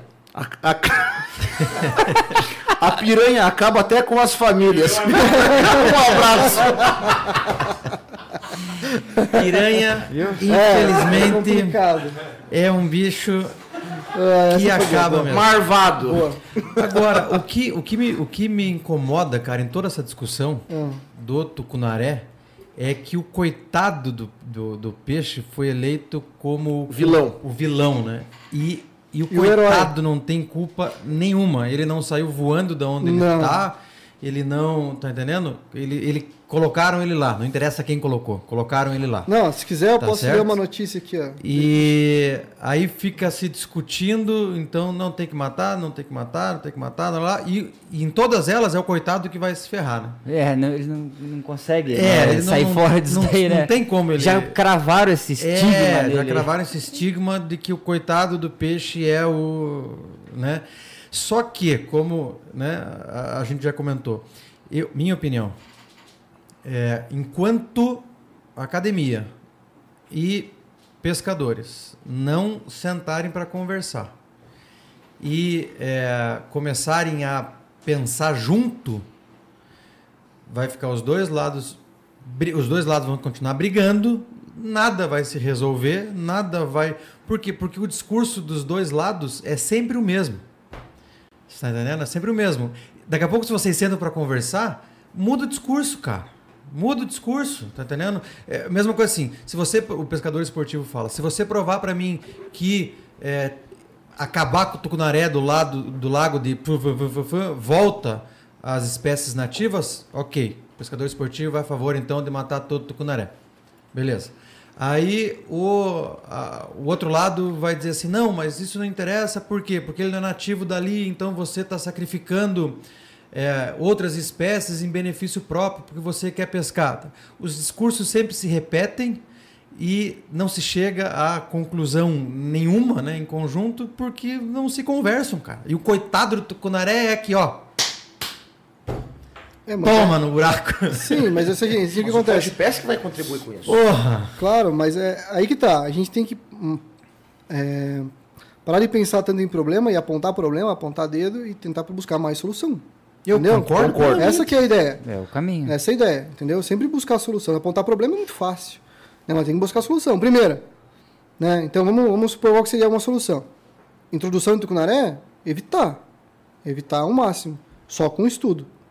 Pescador esportivo, não pegue tucunaré e jogue de um lugar para o outro. Seria legal? Pá, seria legal. Ciência, né? Nos ajudem a, a promover desenvolvimento sustentável e não destruição. Seria mais legal. Entendeu? Ambiente impactado por barragem já não é mais nativo. Então, assim, não adianta você querer falar de peixe nativo no ambiente impactado. Então, isso também é uma coisa que os caras têm que esquecer. Entendeu? Então é isso, porque às vezes foi citado lá um negócio que falaram assim, pá, é, fabricante de isca gosta de invasão de tucunaré. Eu falei, cara, eu não gosto de invasão de tucunaré, mas eu gosto de pesca esportiva. Eu quero que tenha pesca esportiva. Não importa qual peixe, entendeu? A gente, é, isca, tem, tem pesca de traíra num lugar, tem demanda para isca de traíra, eu vou fabricar uma isca de traíra. Né? Tem demanda para isca de dourado, eu vou fabricar isca de dourado. A gente já tem. É, vai ter roubalo? É roubalo. Vai ter, sei lá, jacundá. Tem que fazer uma isquinha pequenininha assim que pareça um peixinho pequenininho. Cara, a gente vai fazer. Não importa. Só que importa que tenha pesca esportiva. Se você tiver um lago que, morto igual a Ciretá, que não tem nada, aí para nós é ruim. Entendeu? Né? Então, um lago morto para pesca esportiva e para fabricante de isca para o geral é ruim. Porque o que acontece no lago morto? Você acha que lá ia seretar? Se uma indústria chegar lá e descarregar um monte de dejeto de, de, de, de, de resíduo, alguém vai notar? Já que não tem pesca lá, não tem nada? Não, porque nem peixe morto vai aparecer, porque não tem peixe. Ninguém vai notar. Entendeu? Lá tem prainha artificial, tal, pode ser que por isso, mas vamos supor que seja um lugar local assim, local ermo, que tipo, não tem peixe, não tem pesca esportiva e não tem nada. Se alguém for lá e jogar um monte de lixo, ninguém vai ver. E quem que vai concordar com poluição? A academia vai concordar? Não. Não. O pescador esportivo vai concordar? Não. Quem que vai concordar? Ninguém. Mas o pescador esportivo vai servir como fiscal desse lugar. Então é um lugar que está mais protegido do que um lugar ermo. Né? Então, assim, você lutar para acabar com o tucunaré, para transformar uma represa num lugar ermo ou só com piranha que ninguém se interessa, é abrir porta para alguém ir lá e fazer o que quiser. Aquele ambiente vai estar abandonado. Entendeu? Porque o que não gera lucro, cara, é abandonado. Né? Todo lugar é assim. Tudo é assim. Né? Infelizmente, o ser humano não consegue cuidar de algo que não traz nenhum benefício. Mas você ele. não acha, então, que, que deveria ter um controle, cara, na, na, é, é, nessa questão do tucunaré? Porque é, eu, foi o que o professor falou, por exemplo. Se você começar a introduzir o tucunaré em tudo quanto é lugar, vai chegar um momento que você vai querer pescar um determinado peixe e, segundo né, as palavras dele, aquele peixe não estará mais lá por causa do impacto que foi é, é, causado. Não corre o risco daqui a uns anos você pegar e falar, puxa, que saudade de pescar esse peixinho aqui. Mas, puta, ele não existe mais. Então você, é, é, você concorda que é, deveria existir é, um, um controle nessa introdução? Pra, porque daqui a pouco fica é, desenfreado o negócio? E daí? Como é que não, faz? aí que tá. É isso que eu tô falando. O tucunaré, onde ele já foi colocado em barragem, que ele já está há 30 anos, faz, faz estudo. O prim- primeiro eu acho que tem que fechar. Fecha, limita, porque tá, a matança está muito grande, então limita. É o que o pessoal já está fazendo. Né? Já tem lei de, de, de limitação em várias represas de São Paulo, Minas, né? ali no Paraná, a gente estava tentando. Teve esse empecilho aí da, da- discordância, do radicalismo, né? que não, não gostou, né? muito radical, então não adianta. Mas tem que ter isso aí. Mas, assim, promover introdução em local sem estudo, eu sou contra. Né? Você não pode promover introdução. Né? Mas uma coisa não tem nada a ver com a outra. Você, é, por exemplo, é, aproveitar os benefícios da pesca esportiva, do turismo, etc., que essa espécie que não tem solução para remover do ambiente de trás, é muito melhor do que ficar só brigando. Brigando não vai levar nada. Mas nesse ponto vocês concordam que é, você acabou de falar que você não é a favor de introduzir o tucunaré igual um louco por aí. Exatamente. Sem estudo. Nesse ponto vocês concordam. Claro, então, que você não é a favor de introduzir o tucunaré Em qualquer é, lugar. Só porque Sem é legal planejamento. pescar, sem planejamento. Né? Vamos, vamos é, promover um estudo para ver se ele é viável introduzi-lo ali. Isso, A exatamente. discussão seria, vamos dizer assim, aonde ele já está. Você é, é, já deu a entender que você é contra, sim, a matança liberada, de onde ele já está introduzido, Isso. mas daqui a pouco pode ser feito um Controle. Um controle. Claro. Uma pesca sustentável. Claro, mas é exatamente isso que a gente está conversando hoje, exatamente isso que a gente falou. Se o pessoal tivesse lido um pouco melhor a, a lei do Tucunaré, ela era só limitante. Ela era só para o cara não fazer aquela matança lá e prejudicar o município. É só isso, cara. Entendeu? Não é para sair colocando Tucunaré em todo lugar, não é para tornar o Tucunaré um santo, né? É fácil, porque o Tucunaré é fácil, cara, de você controlar. Porque tem pescador esportivo envolvido. Tem muito. Tem muito, claro. Você, por exemplo, viu que a lei está sendo mais prejudicial do que benéfica, tu vai lá, abre, volta a matança, mata um monte de tucunaré, diminui a população e boa. Tem controle. Mas se, se colocar, por exemplo, se você der um boom de piranha, você não vai ter controle, porque você não vai ter pescador esportivo de piranha. Você não vai ter torneio de pesca piranha. Pior que teve, até vou contar uma história engraçada. Deixa eu contar essa que é boa. Teve um pessoal de, da Argentina que gostou do lago de Itaipu, achou um lago maravilhoso, muito bonito, e que decidiu fazer um torneio de tucunaré. E foi lá para Entre Rios do Oeste. Campou lá na prainha, lá sem, sem caiaqueiro, sem cara de caiaque. Foram lá pescar. Resultado, trouxeram os peixes de volta. De 100, 15 pegaram algum tucunaré e 5 fecharam a cota. Os 5 campeão. Só que pegaram um monte de piranha. No outro ano, o que, que eles fizeram? Torneio de pesca piranha em Entre Rios do Oeste De piranha. de piranha, porque Ah. tinha muita piranha, né? Para eles terem o que, que competir, entendeu? Cara, isso pra mim foi muito triste, cara. Foi muito triste. E eu tenho até esse cartaz, eu posso mandar para vocês postar depois nos stories, se vocês quiserem. Torneio de pesca à piranha. Sabe quando que eles voltaram lá? Nunca mais. Fizeram esses dois torneios desse aí e depois devem ter arranjado um outro lugar que tinha um peixe mais legal de pescar e foram para lá. Não tem mais esse evento do, do encontro de caiaqueiro hum, ali, da saiu, Argentina. Saiu muito tampa de dedo por aí nesse campeonato, hein? Então, É que eu acho também que você, é, quando você é, quer discutir a questão do tucunaré e relacionar ele à economia, é, não vai chegar num consenso, cara. Porque eu, sem estudo nenhum, eu, é, para mim é muito fácil perceber que o tucunaré, financeiramente, ele é muito viável. Por tudo que ele movimenta. Não estou nem falando só de torneio, mas por tudo que ele movimenta. Se, é, é, uma cidade que tem é, um lago que tenha bastante tucunaré, você não precisa nem ter torneio. Os caras ficam sabendo que tem, vai movimentar a pousada, vai movimentar o posto de gasolina, vai movimentar a E não- parada toda. e- cara, Economicamente falando, é muito favorável, né? E falando, não movimenta só nesse sentido, mas também gera emprego. Claro, Porque claro. gente, as pessoas, ah, o cara vira guia. também, também Tira o cara que vira guia e vai É, pescar lá. dá oportunidade do, do pessoal ribeirinho melhorar de vida bastante. Movimenta- movi- Sair do extrativismo. É, mas então assim, quando você pega ela e quer comparar é, o retorno econômico com, é, vamos dizer assim, é, a, a proteção, essa conta não vai fechar. É a mesma coisa assim, ah, as hidrelétricas, as barragens, já foi dito isso aqui, vão impactar, vão não sei o que lá. Mas tem que fazer, velho. Exatamente. Aí se você for comparar assim, puta, mas vai morrer 10 espécies de peixe, mas um milhão de pessoas vai- vão ter luz em casa. Quem vai se ferrar? As 10 espécies de peixe. Exatamente, quando foi- foi isso que foi feito. É. Foi uma mas escolha, óbvio. Se você Claro. pega a discussão econômica, né, com a ecológica, Ela vamos dizer assim, vencer. não tem como, cara. Não, é isso que eu tô falando. Onde não gera de lucro, onde não gera dinheiro, não é cuidado. O ser humano é assim, não tem dinheiro, não cuida. Entendeu? Não tem, não tem outra opção.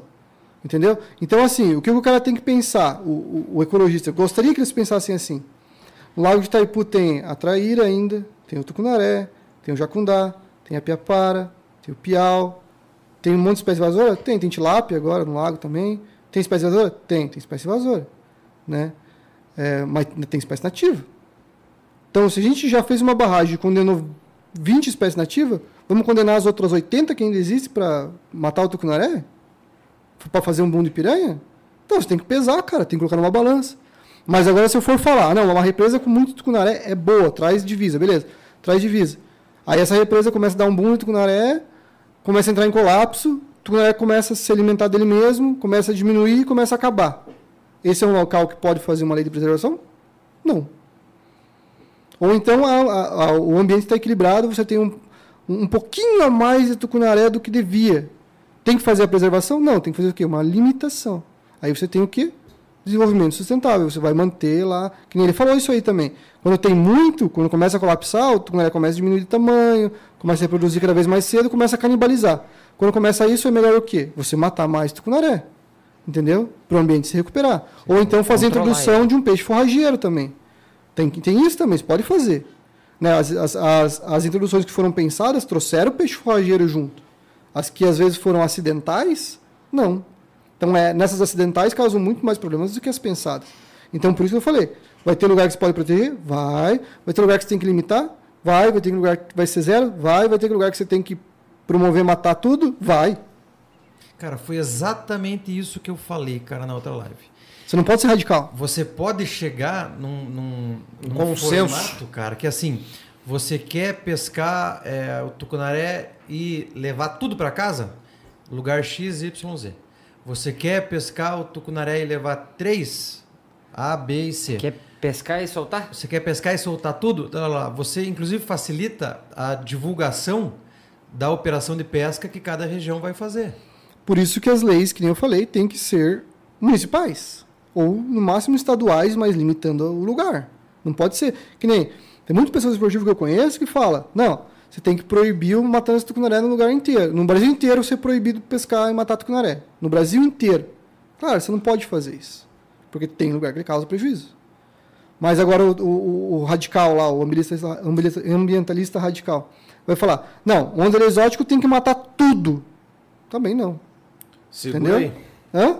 Segura aí. Segura aí, claro. Tem que Tem, analisar, lógico. tem que ter um equilíbrio. Sim. Mas, mas é, trazer esse, esse pessoal para o nosso lado não é muito mais vantajoso para nós do que para eles? Porque se Eu você, que se você, veja, se você é, é, seduz eles Ah. e traz eles para o teu lado Sim. é, e eles identificam que é, em locais, obviamente, que ele já está introduzido Uhum. É, e que não tem lei de proteção. Uhum. E eles, com os estudos deles, mostram que sim, dá para fazer é, uma pescaria é, controlada e mantê-lo ali, não facilitaria, porque daí você vai ter estudo científico dizendo que dá para fazer. Dá para você é, limitar a matança é, e fomentar o mercado. Tem estudo aqui, ó, científico, que prova isso. Não seria muito mais fácil você conseguir a aprovação de uma lei Claro. nesse sentido? Claro. Então, não seria é, interessante para nós, pescadores esportivos, Claro. trazer esses caras Claro, nosso lado? e, e para eles seria interessante que eles teriam um material para publicar com um estudo muito mais aprofundado. Com certeza. eles têm Né? know-how disso daí, né? Claro, se hoje, se hoje o professor ia pegar por ele mesmo, contratar um cara lá no Lago de Itaipu, para ele ir lá pescar, pegar o tucunaré para fazer estudo, cara, ele vai lá 20 vezes para pegar 40 tucunaré O pescador esportivo pode fornecer esse conhecimento e em um dia. Não, ele pode fornecer os 40 tucunaré que ele precisa Lógico. dele em um dia, em um torneio. Você pega um torneio e ele vai gastar quanto de combustível? Zero. Ele vai conseguir levar tudo de uma vez. Ele vai ter um monte de, de material para estudo. Cara, seria excelente. Entendeu? Seria excelente para todo mundo. Né? Desde que se tenha esse conhecimento, desde que um não seja radical com o outro. Né? Porque se falar para o pescador esportivo, não, a gente vai matar tucunaré, mas é que o pessoal quer que mate tudo. Acabou o torneio de pesca esportiva. Todo mundo vai ficar clandestino. Nem carteirinha de pesca vai fazer. Vai pescar e soltar clandestino. Porque não tem fiscaliz- fiscalização igual. Entendeu? Você vai ficar clandestino. É que nem na Colômbia. A Colômbia proibiram a pesca esportiva. Você acha que acabou a pesca esportiva lá? Não. Tem pousada de pesca esportiva. É ilegal agora? É ilegal, mas. E daí? Entendeu? Vai, vai acontecer igual. Acontece igual, jeito. cara. É melhor, é melhor ter um negócio controlado, estudo bo- bonitinho, análise bonitinha, É, é. tudo feito da maneira melhor possível. É melhor você Porque não tem como corrigir o problema. algo, né, tentando fazer do que você ficar só reclamando e não fazer nada. Exatamente. Então, pelo menos assim, você já é um vencedor assim que você tenta. É. Perdedor é aquele que não nem tentou. Então, tem gente, mas eu já, já ouvi falar assim que, por exemplo, já citei a diferença entre abaixo de Essiretá e acima, e o pessoal falou, não, tem coisas que é melhor não fazer nada. Claro que não, entendeu? Mas Pra tudo tem uma solução, né? Só Claro, para tudo tem uma solução. né? Para outras coisas não tem. Claro, e outra... Estão destruindo o estúdio aqui. Opa. Chegar chegando, né? Chegar chegando. Vamos, vamos falar um exemplo legal. Vamos conversar de um negócio bem bacana. Tá aqui meu sócio William, também é um cara que sempre está lutando pela preservação ambiental e, do- e dos peixes. Ele vai falar um pouquinho do exemplo de Ernestina, lá no, na região dele, lá perto de Passo Fundo. Conta aí para nós um pouquinho. Bom, pessoal, uh, pode me chamar de Will, né? Sou sócio do Alexandre. Vim aqui mais para acompanhar, mas surgiu, surgiu a oportunidade e vou, vou participar um pouquinho. Me segurei bastante ali, vontade de gritar ali atrás, ali, muitos assuntos, né? Uh, vou citar um exemplo do que tu falou da piranha antes, tá? Uh, no, no Rio Uruguai, o peixe mais pescado lá é o dourado, a piava, né? E que é a piapara, né? E o surubim, que é o pintado. O que que aconteceu? Eles fizeram várias represas e nessas represas eles acabaram ãh, não deixando escada, não não não tem como o dourado reproduzir mais. Existem pequenos trechos entre essas barragens também, assim como ali em Itaipu, que o dourado consegue reproduzir. Mas lá não tem a pequena vantagem que Itaipu tem, porque lá é a altitude é, é maior do que os 600 metros, é frio, então não sobrevive o tucunaré, não sobrevive o dourado, por causa que ele não reproduz mais em quantidade suficiente para suprir a demanda do matador, não sobrevive mais nenhuma outra espécie. Eu te faço uma pergunta: qual peixe, o único peixe que pega nesse lago? Em vários lagos, lagos da represa de Machadinho, de Tá. O único peixe que se pesca nesse lago é a piranha. Só existe palometa. Pode pescar, ah, vou lá, vou passar o dia inteiro pescando, vou pegar um jundiá, dois jundiá e 40, 50 palometa. Não existe outro peixe. Porque no momento que o ambientalista pensa que o peixe invasor, o problema não é o invasor, o problema já começou na barragem. Ali o Alexandre falou, assinou a barragem, acabou, mudou, não tem o que fazer. Vai ser só piranha, porque a piranha ela é, ela é insaciável. Ela, um- uma piranha consegue matar um peixe gigante, vai comendo a, a nadadeirinha e acaba. Um exemplo, tem um Pesque Pague lá na região perto da- de Passo Fundo, onde é sediada a HKD, que eles largaram sem querer comprar um lote de peixe ah, nativo, digamos assim, e veio algumas palometas junto achando que era filhotinho de pacu. Ele acabou o Pesque Pague. Ele teve que resetar o Pesque Pague porque a palometa tomou conta. Né? E outra questão ah, do lago de Itaipu, por exemplo, que essa semana eu estava acompanhando no grupo do, do, do pessoal de lá, do, do, do Sanches, e ele estava postando foto de um cara com uma fieira de tucunaré. Vocês acham, sinceramente, se hoje eles, se por um toque de mágica, acabasse o tucunaré e tivesse o dourado, o cara ia parar de postar a fieira de peixe?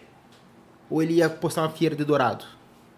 O problema é a pessoa, não é o peixe. Tu falou exatamente o, o correto. Né? O problema não é o peixe, o peixe não tem culpa nenhuma. O problema é sempre o ser humano. E o ser, o ser humano sempre procura um bode expiatório. E o bode expiatório para barragem vai ser o tucunaré. O o Alexandre comentou do lago de Itaipu. O lago de Itaipu, você vai pescar do lado paraguaio. Eu fui, eu, eu fui poucas vezes pescar lá. Mas as vezes que eu fui, que a gente foi, teve a oportunidade de, ir no, no lado paraguaio, você vê lambari, você vê piauzinho nadando, você vê o, o cará, que é o peixe, uma espéciezinha de um carazinho lá que é nativo. Você vê todos esses peixes e muito tucunaré. Por que, que no lado do Brasil, que não tem tanto tucunaré, não tem muito mais desses peixes, ela não pega nem lambari? Porque o pessoal mata tudo, o problema é o ser humano. Eu vi num comentário ali, até não vou comentar quem foi a pessoa que, que fez esse comentário, ele falou que o ser humano pode ser o predador que está faltando na cadeia alimentar. Mas o que, que vai sobrar na cadeia, na cadeia alimentar? A piranha? Tu vai viajar, vai fazer 500 km para pescar piranha? Qual piranha? Qual espécie? Minha mulher tá, minha mulher tá dormindo. Vai dormir no Dormindo sofá. Qual a espécie de piranha? Mas, cara, eu vou falar um negócio que eu falei já na, na, na live do professor Jean. É, insisto, cara, eu acho que. é, acho não, tenho certeza, que os dois lados querem a mesma coisa. Eu só acho que a forma de se comunicar e daqui a pouco a forma como estão pensando, na minha humilde opinião, tá errada. Né? Eu acho assim que o Alexandre já disse, por exemplo, que ele não é a favor, porque daí você faz um, um pré-julgamento, né? Ah, mas então vocês são a favor de introduzir o tucunaré em todo lugar. Alexandre já disse que não. Ele não é a favor de introduzir o tucunaré em tudo quanto é lugar. Então, mas o outro lado pensa que não, então querem introduzir o tucunaré em tudo quanto é lugar, já porque ali tem. Não, não é bem assim. Entende? Os caras que, é, em tese, é, ganham dinheiro com o tucunaré, eles mesmos não são a favor de introduzir ele indiscriminadamente em qualquer lugar. Entende? Mas daí, como tem esse, esse é, é, pré-julgamento, os caras já é, pensam em vir para uma discussão já com raiva do outro, cara. Como da mesma maneira, a gente pensa assim, puta, agora vai vir um radical aí, vai falar, porra, não vai ser um papo legal. E acaba impedindo de ter uma conversa construtiva, de discutir ideia, de, né? Por quê? Porque fazem pré-questionamento que não tem muito sentido. Não, eu concordo, eu concordo plenamente. Até o, o Alexandre citou um exemplo da vereadora Nilma lá, do, do- de uma cidadezinha lá do. Não, não vou, não vou falar, tá? Não, não vou falar. Essa mulher, ela que usou esse estudo que a pessoa disse que tinha grande dificuldade de pegar o dourado, que em três anos eles conseguiram capturar 60 e poucos dourados, 70 e poucos, sei lá. Sendo que se alguém pegar essa mulher e levar ela lá pra Gódia, na Argentina, ela pega isso em. Se um dia bom de pesca, num dia. Meio-dia. É, meio dia de pesca. Ele, ela pega os 80 dourados que ela teve dificuldade de pegar, digamos assim. Vamos chutar pra cima. Por quê? Porque lá tem preservação. Daí, ãh, tu- a política tá intrínseca em tudo. Tudo. Em todo tipo de discussão, a política tá, tá ali, enraizada.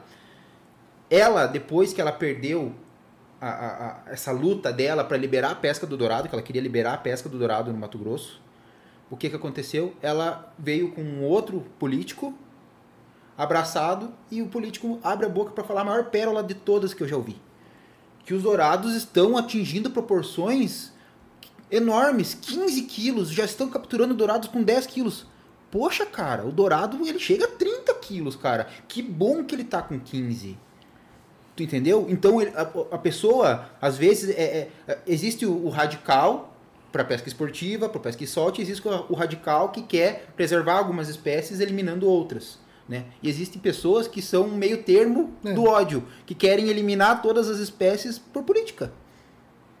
Ou por sei lá qual motivo, sem estudo, sem nada. Ele quer ele- Por algum interesse. Não entendem porra nenhuma, né? Eu- Exatamente. né? tu, tu iria pro Pantanal hoje? Assim, ah, vou pro- eu tenho duas possibilidades. Eu ganhei uma viagem, eu posso escolher entre a Argentina e o Pantanal. Pra qual que tu iria viajar hoje? Ah, não sei te dizer, homem. Até porque deve ter uma pegadinha aí. Eu vou falar uma, você vai dizer assim, mas lá você vai. Não, não, não tem cara, pegadinha. não tem o que pensar. Pra pescar dourado, vamos falar assim, ó. Você vai Ah, uma dourado, pesca... Argentina. Pra pescar dourado. Sim. É, pe- peixe, nós estamos falando de pesca esportiva. Argentina. Claro que a pesca esportiva abrange pesca e solte de, de espécies com isca natural. Tudo isso é pesca esportiva. Mas nós estamos falando de arremessar uma isca, eu vou fazer a propaganda de uma HKD, para pegar um peixe. Você vai para a Argentina, você vai ter muito mais produtividade. Por quê?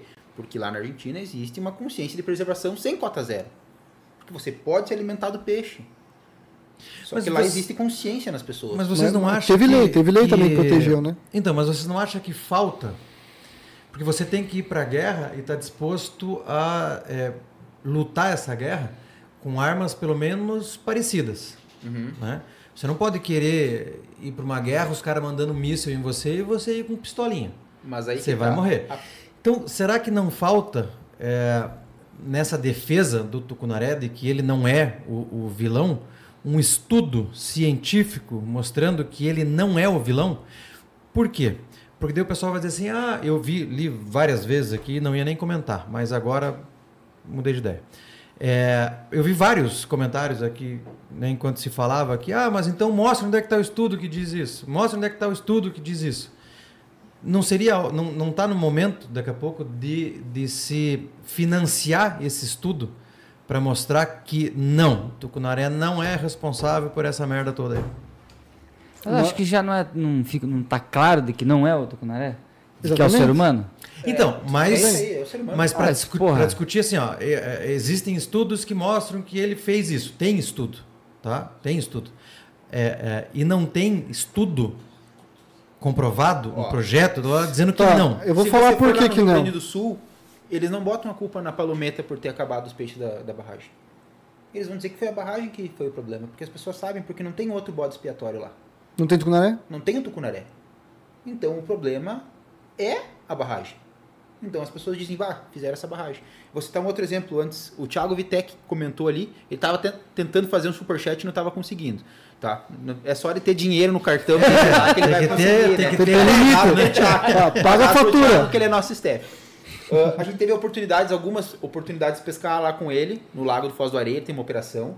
E, cara, tem bastante sangue dourado, cara. Tu vê muito peixe, mas muita vida, piapara, todos os peixes que não são nativos, porque eles fizeram uma represa. E daí todos os pescadores têm programado dizendo que o dourado terminou com os peixes. Daí eu perguntei pra ele, quanto tempo tem dourado? Um ribeirinho, dono de uma pousadinha lá.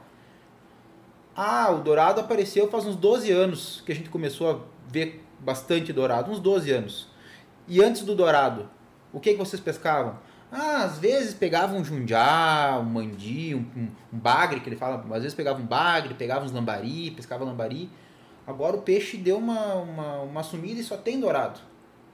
Daí se você for parar para analisar bem, por que, que não tem mais a traíra, por que, que não tem grande maioria desses peixes, co- como é que a traíra desova? Eles falavam que dava muita traíra grande. Como é que a traíra desova? Como é que você vê que a traíra está desovando? Não, não me faça pergunta que você sabe que eu não sei responder pô. Não, como é que tu sabe? tu tá caminhando lá e tu não vê a traíra no rasinho, bem rasinho, assim, quase com as costas de fora, duas às vezes em cima do ninho? Você não vê ela na beiradinha, Eu na água bem rasa? fiz duas pescadinhas Elas três tão- pescadinhas de traíra elas tão- Bem no tchaca-tchaca é ali? que nem o É. Bess. Elas, elas cuidam do ninho ali. É que nem o Bess. Bem raso. Daí o que, que acontece lá no Foz do Areia? Às 10 horas da manhã, a traíra vai lá, arruma um ninho, arruma um ninho, vai lá e pá, bota o, o ovinho no- lá no ninho dela. Às 2 horas da tarde tá um metro para fora da água, onde ela botou os ovos. Porque varia o nível. E da mesma maneira, o Alexandre pode confirmar, a traíra vai lá porque ela precisa do rasinho, ela precisa da luz do sol. Eles fecham a barragem, sobe 30 centímetros d'água, esses 30 centímetros já morre a ova do traíra. Porque sempre a barragem está pensando em produzir energia. Ela não está nem aí pro peixe. Se, se, se é Piracema e a barragem precisava estar cheia para o peixe desovar, tá nem aí. Se o operador de energia manda, não, produz energia aí, baixa a barragem. A barragem baixa. Né? Porque é isso que controla. Então, mas o que eu estou dizendo, assim, volto a dizer na questão do estudo. É, é, existe hoje algum estudo científico que possa é, ser usado de suporte para dizer assim, cara, nesse lugar aqui onde disseram que o tucunaré acabou com o peixinho tal, tem um estudo aqui ó, do professor Zlam, blam, blam, blam, blam, que não, não foi o tucunaré o responsável. Porque veja, porque daí você tem estudo dizendo que foi, você tem estudo dizendo que não foi. Porque enquanto você tem estudo dizendo que foi e não tem estudo dizendo que não foi, cientificamente falando, uhum. é, é, eles em tese têm mais argumentos do que nós. Tá, mas então deixa eu ler um trechinho aqui para você. Sem falar do tucunaré, eu vou colocar aqui. Isso eu comecei um dos começos do meu relatório lá. Espécies aquáticas, particularmente os peixes, são vulneráveis aos impactos da barragem.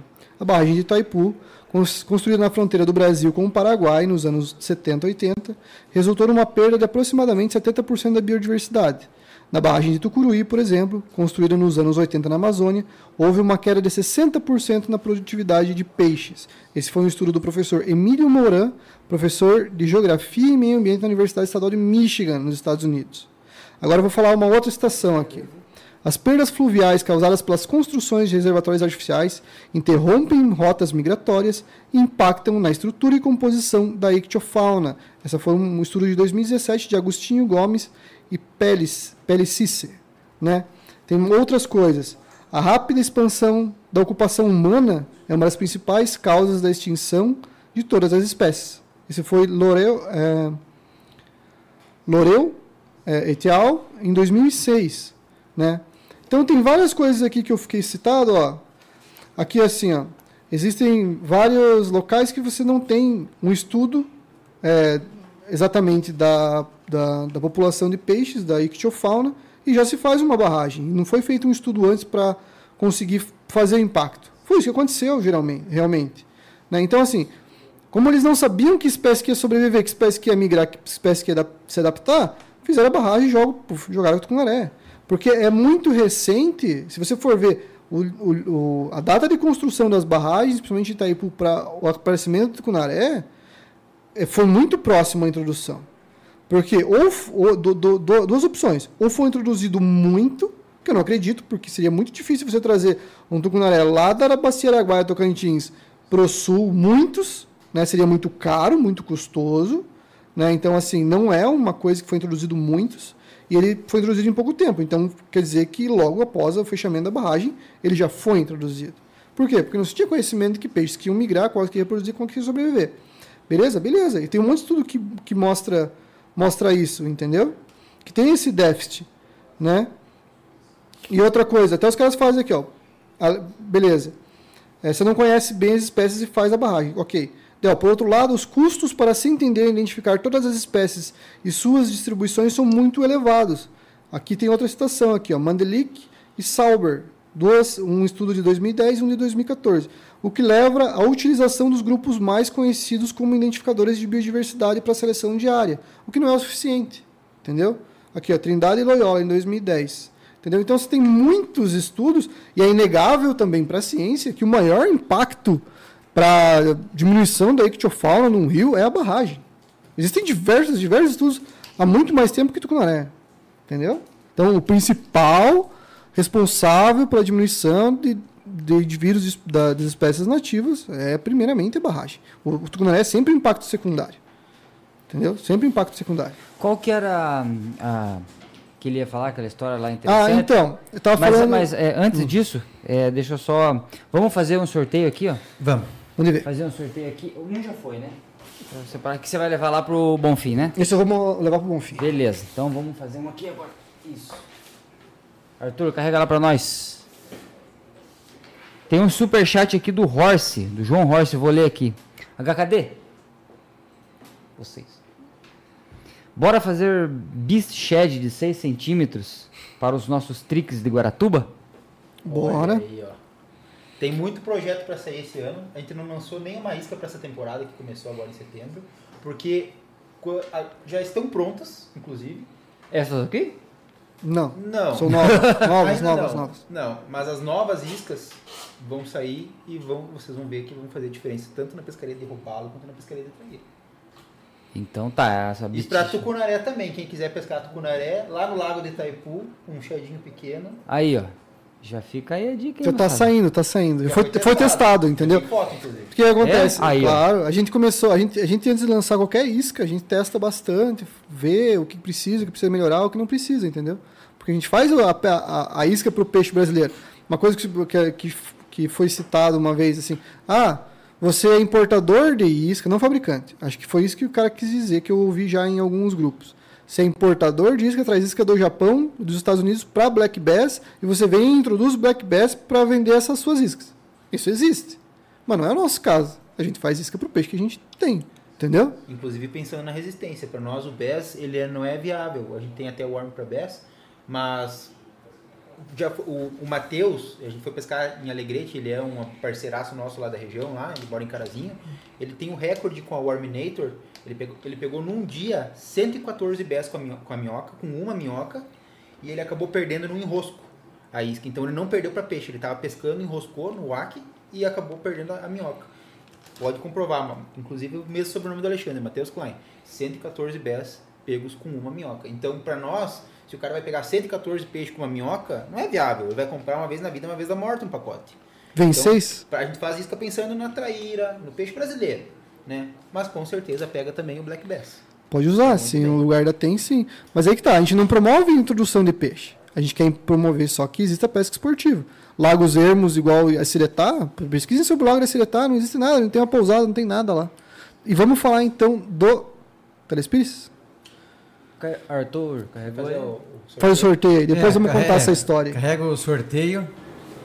Que tem esse sorteio, tem mais um e tem o da, e do tem o Superchat lá. Lembrando, moçada, só participa daquela caneca lá no Superchat, tá bom? Exausto. E quem ganhou um, um sorteio já não participa dos outros. Com exceção do superchat. André Lu... Ah, o Acef. A Andréa Sef. Eu não consigo ler o comentário daqui. Sequinel dá o anel. Esse valeu 40 centavos. Esse valeu. Esse Esse. Boné. Merecia- Esse cara merece dois bonés. Dois bonés, né? A Cef manda uma mensagem no WhatsApp ali do Podpest, tá aparecendo o QR Code aí, o número. E a gente faz chegar até você, por sinal. Só manda mensagem lá que a gente leva para você no final de semana. Estaremos Ah, no- um na etapa do Open. Temos mais um Superchat. Temos mais um pro chat e temos o sorteio do Superchat. Moçada, pra gente é, ser, é, ser não, ou pelo menos tentar ser justo, tá? A gente terá aí mais uns 10 minutinhos de live, que daí a gente empata com o tempo de live do professor Jean, tá? Para não dizerem que favorecemos um ou favorecemos outro. Então, mais 10 minutinhos, quem quiser fazer o super chat, fica à vontade, que será o último sorteio da noite, a caneca do Podpesc cedida pelo nosso amigo Ravazzi. Esta caneca Tá aqui, bom? ó. Tá, mas você- vamos aproveitar então, faz mais 15 minutos só pra gente falar de coisa boa, sem falar de introdução de Tucunaré e Tucunaré.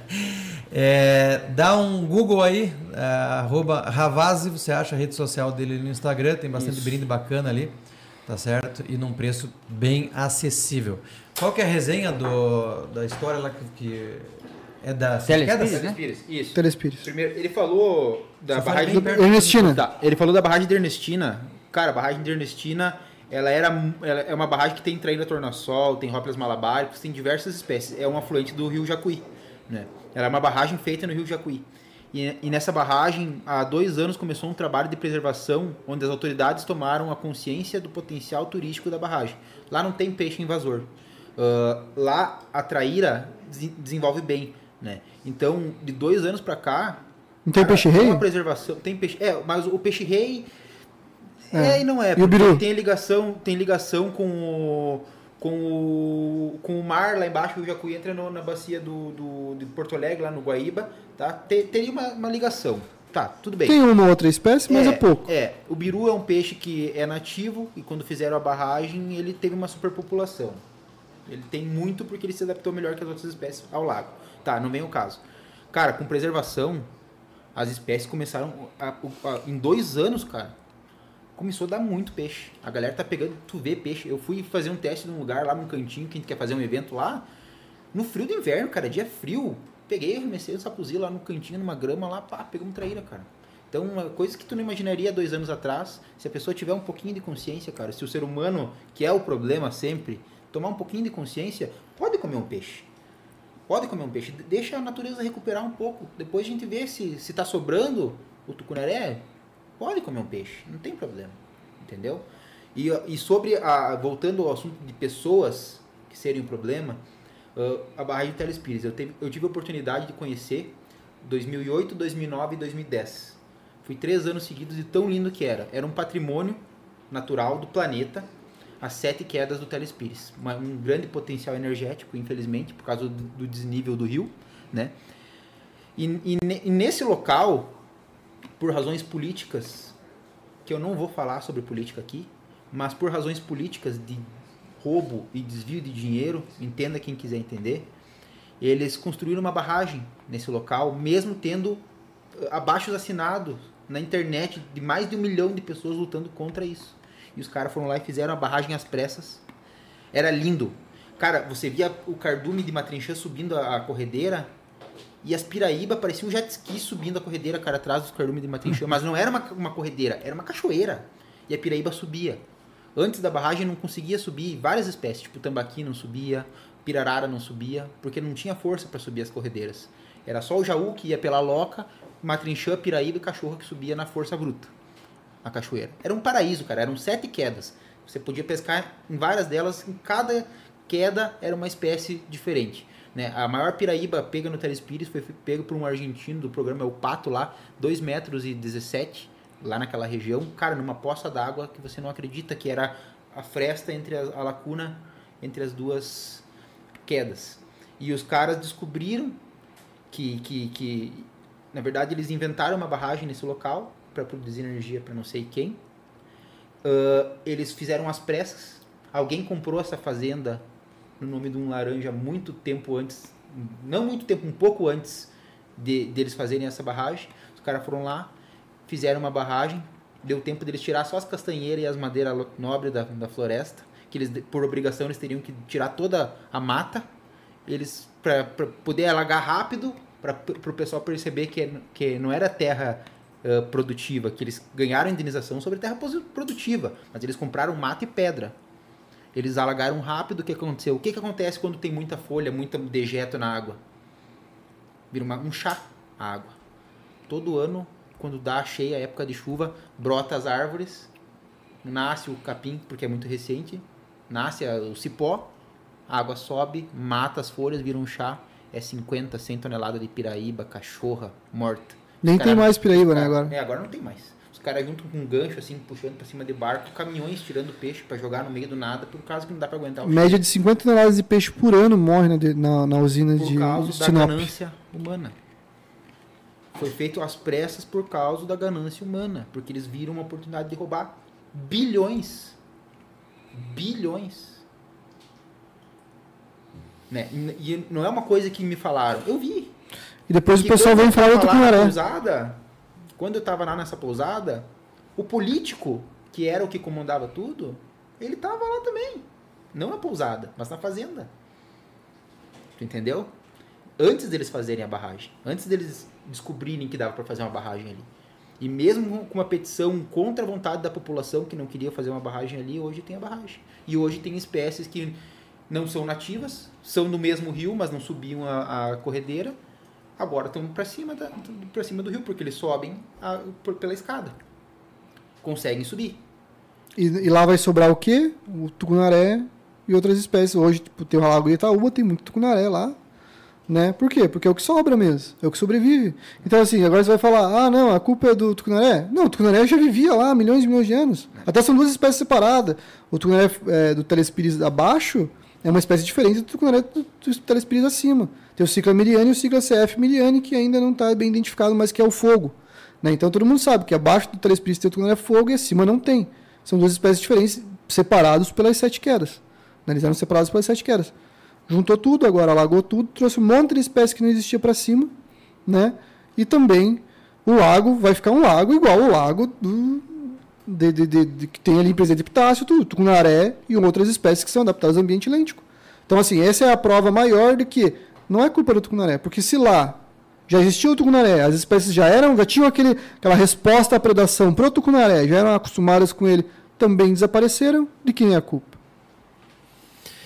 Eu vou sugerir que a gente leia os, os superchats que apareceram agora ali e que a gente deixe o Sim. coitado do Tucunaré descansar. Vamos E- falar de coisa boa. É verdade. Vamos dar um tempo. né? É, vamos dar um tempinho. Tem dois superchats, você lembra nós? Eu já, eu já vi que tem dois, inclusive esse último aqui é o segundo dele, nesse mesmo valor.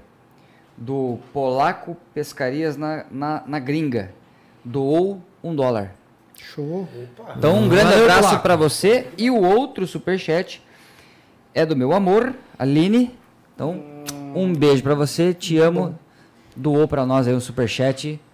Tá lido. Esse superchat da Aline é aquele. É, Agora eu tenho que fazer, Pre- né? Porque eu tô com o homem aqui, né? é presente, O sogro. presente de grego, né? Ela, ela fez o superchat, mas ela sabe que volta, né? Volta, Depois. de alguma maneira volta. Num jantar romântico, É, não, não. Morreu terrado a 40. Duplo. E- esse foi um baita de investimento. É. Então a gente vai ter, moçada, a gente tem ainda mais um eh, sorteio no chat. Eh, um boné da HKD e um kit. Temos a caneca do Pode Pesca, que vai ser por superchat. E eu vou te dar, então, alguns minutinhos para você falar de coisa boa. Você falou que a gente só falou de coisa... Só É, não, é, do não é que é boa, não é que não é boa. É legal, tem que conversar isso aí, vamos conversar mais, vamos, vamos fazer isso que eu falei, vamos entrar em contato, cara, vamos fazer uma coisa junto, vamos caminhar junto, que eu acho que dá mais certo do que ficar brigando. Se- Sempre dá. Cooperar é sempre melhor que brigar. Mas vamos lá. É, final de semana passado, estava lá em Três Marias, né? Fizemos a primeira transmissão ao vivo da água de um torneio de pesca esportiva. Foi muito bom. Transmissão muito ao legal vivo disso daí. transmissão ao vivo. Já tinha sido feitas outras lives, não é a primeira live, mas o que acontecia? O pessoal saía de barco, filmava o pessoal pescando, trazia o, o cartão de memória e ia passando na live, que durava o dia inteiro. E essa Ah. vez a gente conseguiu fazer ao vivo, tinha imagens ao vivo da represa com o pessoal pescando. Então, assim, tem vontade de começar. Então, quem tem o sonho de ver um Bassmaster no Brasil, cara, tá começando. Tem gente já Tá, se mexendo tá, pra tá isso. engatinhando ali, mas tá tá. engatinhando, mas tá indo com a Tá indo, tá possibilidade que a gente tem. Foi muito top, assim, muita gente a, gostou. A filmagem foi, tipo, em cada barco? Não em cada barco, mas assim, tinha, Alguns, assim, tinha, né? tinha quatro barcos na água Com- filmando os competidores. Ah, tá. Não era câmera no barco do Não era no barco do era competidor. Ali um outro de apoio ali que Isso, tá. isso, tava filmando a galera Massa, passando. Mas, vai já é chegar. um, mas vai dia- chegar. Um dia vai chegar. Não, chega. Já é um começo. Isso daí, cara. Já é um começo. E outra coisa, Três Vou dar um Marias. spoiler aqui para vocês que já chegou. Olha aí, É? ó. É, mas assiste o Pode Isso. Continua acompanhando, então. Então, aí o que acontece? O pessoal conseguiu filmar lá imagens da água, muito legal. E em Três Marias também foi feita uma pesquisa né, do grupo Votorantim sobre a, como que é o turismo na região. E a pesquisa descobriu que na região de Três Marias o pessoal vinha, turista vinha 90% por causa do Tucumaré, para pescar. E desses 90%, 86% saíam super satisfeitos e falavam que iam voltar de novo. Enquanto isso, de outras, se você eliminasse o, o tucunaré, a pesca esportiva do local, tinha alguns lugares históricos para visitar, algumas coisas assim, né? Mas assim, era pouquíssimas pessoas e queriam voltar, então era menos de 5%, porque você viu, lá, você vai visitar um, exemplo, museu lá, uma casa histórica, que tem coisas históricas. O cara vai lá, vê uma vez, não quer voltar mais, né? Daí ficou por isso. Então, assim, é um estudo muito legal que está começando. Então, você vê, o pescador esportivo, além de, quando ele está satisfeito, ele é um pescador, ele é um turista recorrente, muito diferente que outras espécies, outros tipos de turismo. Porque às vezes você vai lá conhecer uma coisa e você não vai de novo conhecer novamente. Né? Então, essa é uma grande vantagem. A, a quantidade de dinheiro, cara, que a pesca esportiva movimenta, meu amigo, é um negócio absurdo, assim. um E negócio- movimenta preservando, aí que tá. Se não destruindo, né? Qual seria a lá o lago? Pensa assim, ó, não tem pesca esportiva. O que, que ia ter mais que ia atrair pescador para lá? Seria pesca matança, né? Pesca artesanal. Você acha que pescador artesanal, pescador amador, ia ter na quantidade e, na, e na- no gasto que tem o pescador esportivo? Não tem. Então gera muito mais dinheiro. Peixe vivo, então, todo mundo vem aqui e fala a mesma coisa. Peixe vivo vale muito mais. E realmente vale e já está tendo estudo sobre isso. Né? Quem quiser, pesquisa lá sobre turismo de Três Marias. Eu conversei com um dono de um barco hotel lá em Cuiabá, em Corumbá, que agora tá dando tucunaré lá também. Pega tucunaré nos lagos, né? ele me falou assim, o Pantanal tá tendo uma segunda chance com, com o tucunaré. Porque eles mataram tudo que tinha lá. E não é culpa do tucunaré. Porque eles conseguiram. eh, O Pantanal, eles terminaram com o Pantanal antes do, do tucunaré chegar lá. Então eles estão tendo uma segunda chance com o tucunaré. Porque agora tem cliente querendo ir lá pescar de novo. Voltou a ter um turismo. Porque lá, se tu terminar com a pesca esportiva, lá com a pesca, com, os barco, com o barco hotel, cara, tu acaba com aquela região. Tu acaba com. Quem é que faz o que num pântano? Só matar peixe. E se acabar o peixe, acontece o quê? Nada. Não tem o que fazer. Vão comer jacaré. Não dá pra matar introduzir- Vão começar a matar as garças. Não dá pra introduzir sapo lá? É. Sapozila. Fala- Sapozila? Eu, Falando em coisa boa, vamos dar um spoilerzinho? Pode. Tá, já volta aí. Ó. Isca, lançamento. Tava que ninguém escondida. nunca viu, só nós e o cara que tá assinando. Então, traga. Ô, louco. Vamos ver então. Vamos aproveitar, aproveitar esse vivo? intervalo aí para fazer um outro. Vamos fazer. É, Arthur, carrega os comentários. Vamos fazer o sorteio então do. E depois eu vou sortear um boleto meu, tá? Enquanto o Arthur carrega os comentários ali, mostre o teu. Tamer. Tamer! Tamer Mendes! O que que é? Primeiro, os boletos dele não vai dar pra pagar porque estão no cartório já, daí não, não consegue pagar. Ô, louco, boleto. você tá, já tá protestado. Como é que sabe, rapaz? Ó, Oxi. pessoal, vou mostrar pra vocês aqui então, ó. Essa isca aqui, ela é o nosso, a nossa maior aposta pro verão para pesca de traíra e black, tá? Principalmente para traíras. Essa isca aqui, ela é feita para ser uma evolução de muitas iscas que já existem. Nós já temos um popper, que é o blooper, que é um popper pensado mais para trabalhar mais rápido, para tucunaré, né? E em parceria com o Hoplas, né, que é um grande pescador lá do, da região sul, que pesca muita traíra, a gente vai lançar aqui essa isca aqui, ó. Vou mostrar para vocês aqui. Foco no William aí. Vamos ver se vai mostrar bem. Ó, ó, aí, ó. Essa isca aqui, em 20 dias mais ou menos, começa a chegar nas lojas, tá? Olha Essa só. isca aqui é o Popzilla, tá? Ele é um popper que popa muito bem, popa muito, você tem que cadenciar mesmo a popada, popa mais que isca hard, tá? E essas perninhas aqui são um bônus, tá? Elas dão um trabalho incrível. Geralmente quando você pega traíras e black bass, traíras grandes e black bass não vai danificar, mas a gente já pensou que a traíra pequena pode vir e tirar essa perninha fora. Ela trabalha melhor sem as perninhas. A função dela é um popper, não é trabalho de Ah. pernas, né? Mas a, a perninha é um bônus. Você vai ter um bônus quando o peixe tá manhoso, trabalho bem lento. Quando você popa ele, ele joga essa perninha para trás. O trabalho é extremamente realista. Né? Porra, e que quando você tesão, quer um hein? trabalho mais pesado, você taca o braço. Você trouxe quantas dessas? Essa aí é uma das cinco. Essa aí tu vai ter que lutar com o Pedro, que tu tem grande chance de perder a Eu não luta. tinha nem visto ela ainda, ó. Mas, meu amigo, eu, eu, de mano com ele, provavelmente perderia. Mas nós estamos em três, quatro. Quer arriscar? Vamos lá, cara, que isca bacana, velho. Isso aí nós vamos lançar em mais ou menos 15 Tá bom, dias. vou te, vou te perdoar Tem quando poucos vocês lançarem. protótipos, mas a gente vai mandar Porra, lançar, mas você é bacana manda, esse negócio Até aí, porque cara. daqui a um tempo começa né, a temporada aqui no Capiva, né? É. Show de bola. Bonitinha mesmo, cara. Mostra aí pro aí. pessoal que sua câmera é melhor. É, aí eu não consigo. É um sapi. Olha Aí. lá, ó. Tinha isso, Arthur. Ah, o Arthur Põe mais tá perto do rosto aí, pro foco. Olha lá. Põe mais perto do Afasta, afasta. Quer que eu Afasta, afasta. Aí. coloque aqui aí, assim, ó? Ah, essa isca aqui que Aí. vocês querem ver? Essa aí. Cara, é, é bem bacaninha. Depois a gente tenta bater umas fotos de posta ela. A gente posta ela lá no Insta depois. Eu mando pra você a foto, pode ser. Isso, manda a fotinha, a gente fotinha posta dela. lá. Já que agora não é mais segredo, ela lançou. Então vamos postar a primeira foto Não, no, vamos- no Insta do. Faz Essa uma. aí o Hoplas ele pedia muito pra gente, porque o que acontece? Por ter muita palometa nas barragens, quando a palometa vem a tora, principalmente a perninha, a isca tem que continuar trabalhando. Então a função dessa isca é ser um popper. A perninha é um bônus. Né? Quando você vai fazer um recolhimento contínuo numa isca que tem pernas, por exemplo, você quer que a perninha trabalhe. Um popper você não consegue fazer um recolhimento contínuo. Então ela já foi projetada para ser um popper e ter um trabalho extra com as pernas. Sem as pernas, ela popa mais fácil e passa mais leve por cima da vegetação.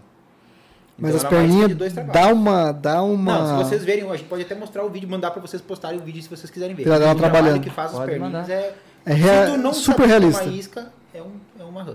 É uma rã trabalhando. manda, que a gente vai publicar. Essa aí é o Popzilla by Hopeless. Arthur, carrega o sorteio do, do boné e do kit de iscas da HKD. Vamos ver quem levou. Quantos likes nós temos no vídeo? Calma, cara. Beleza. Coisa por vez. Beleza. Meu Ó, o Deus! Thiagão. Tiago, Chama. com Viu? qual comentário? Viu? Esse Chama. o Thiago Vitec não vai poder ganhar, você pode sortear de novo, porque ele é um Jaguara e ele é staff da HKD. É, então, Thiago.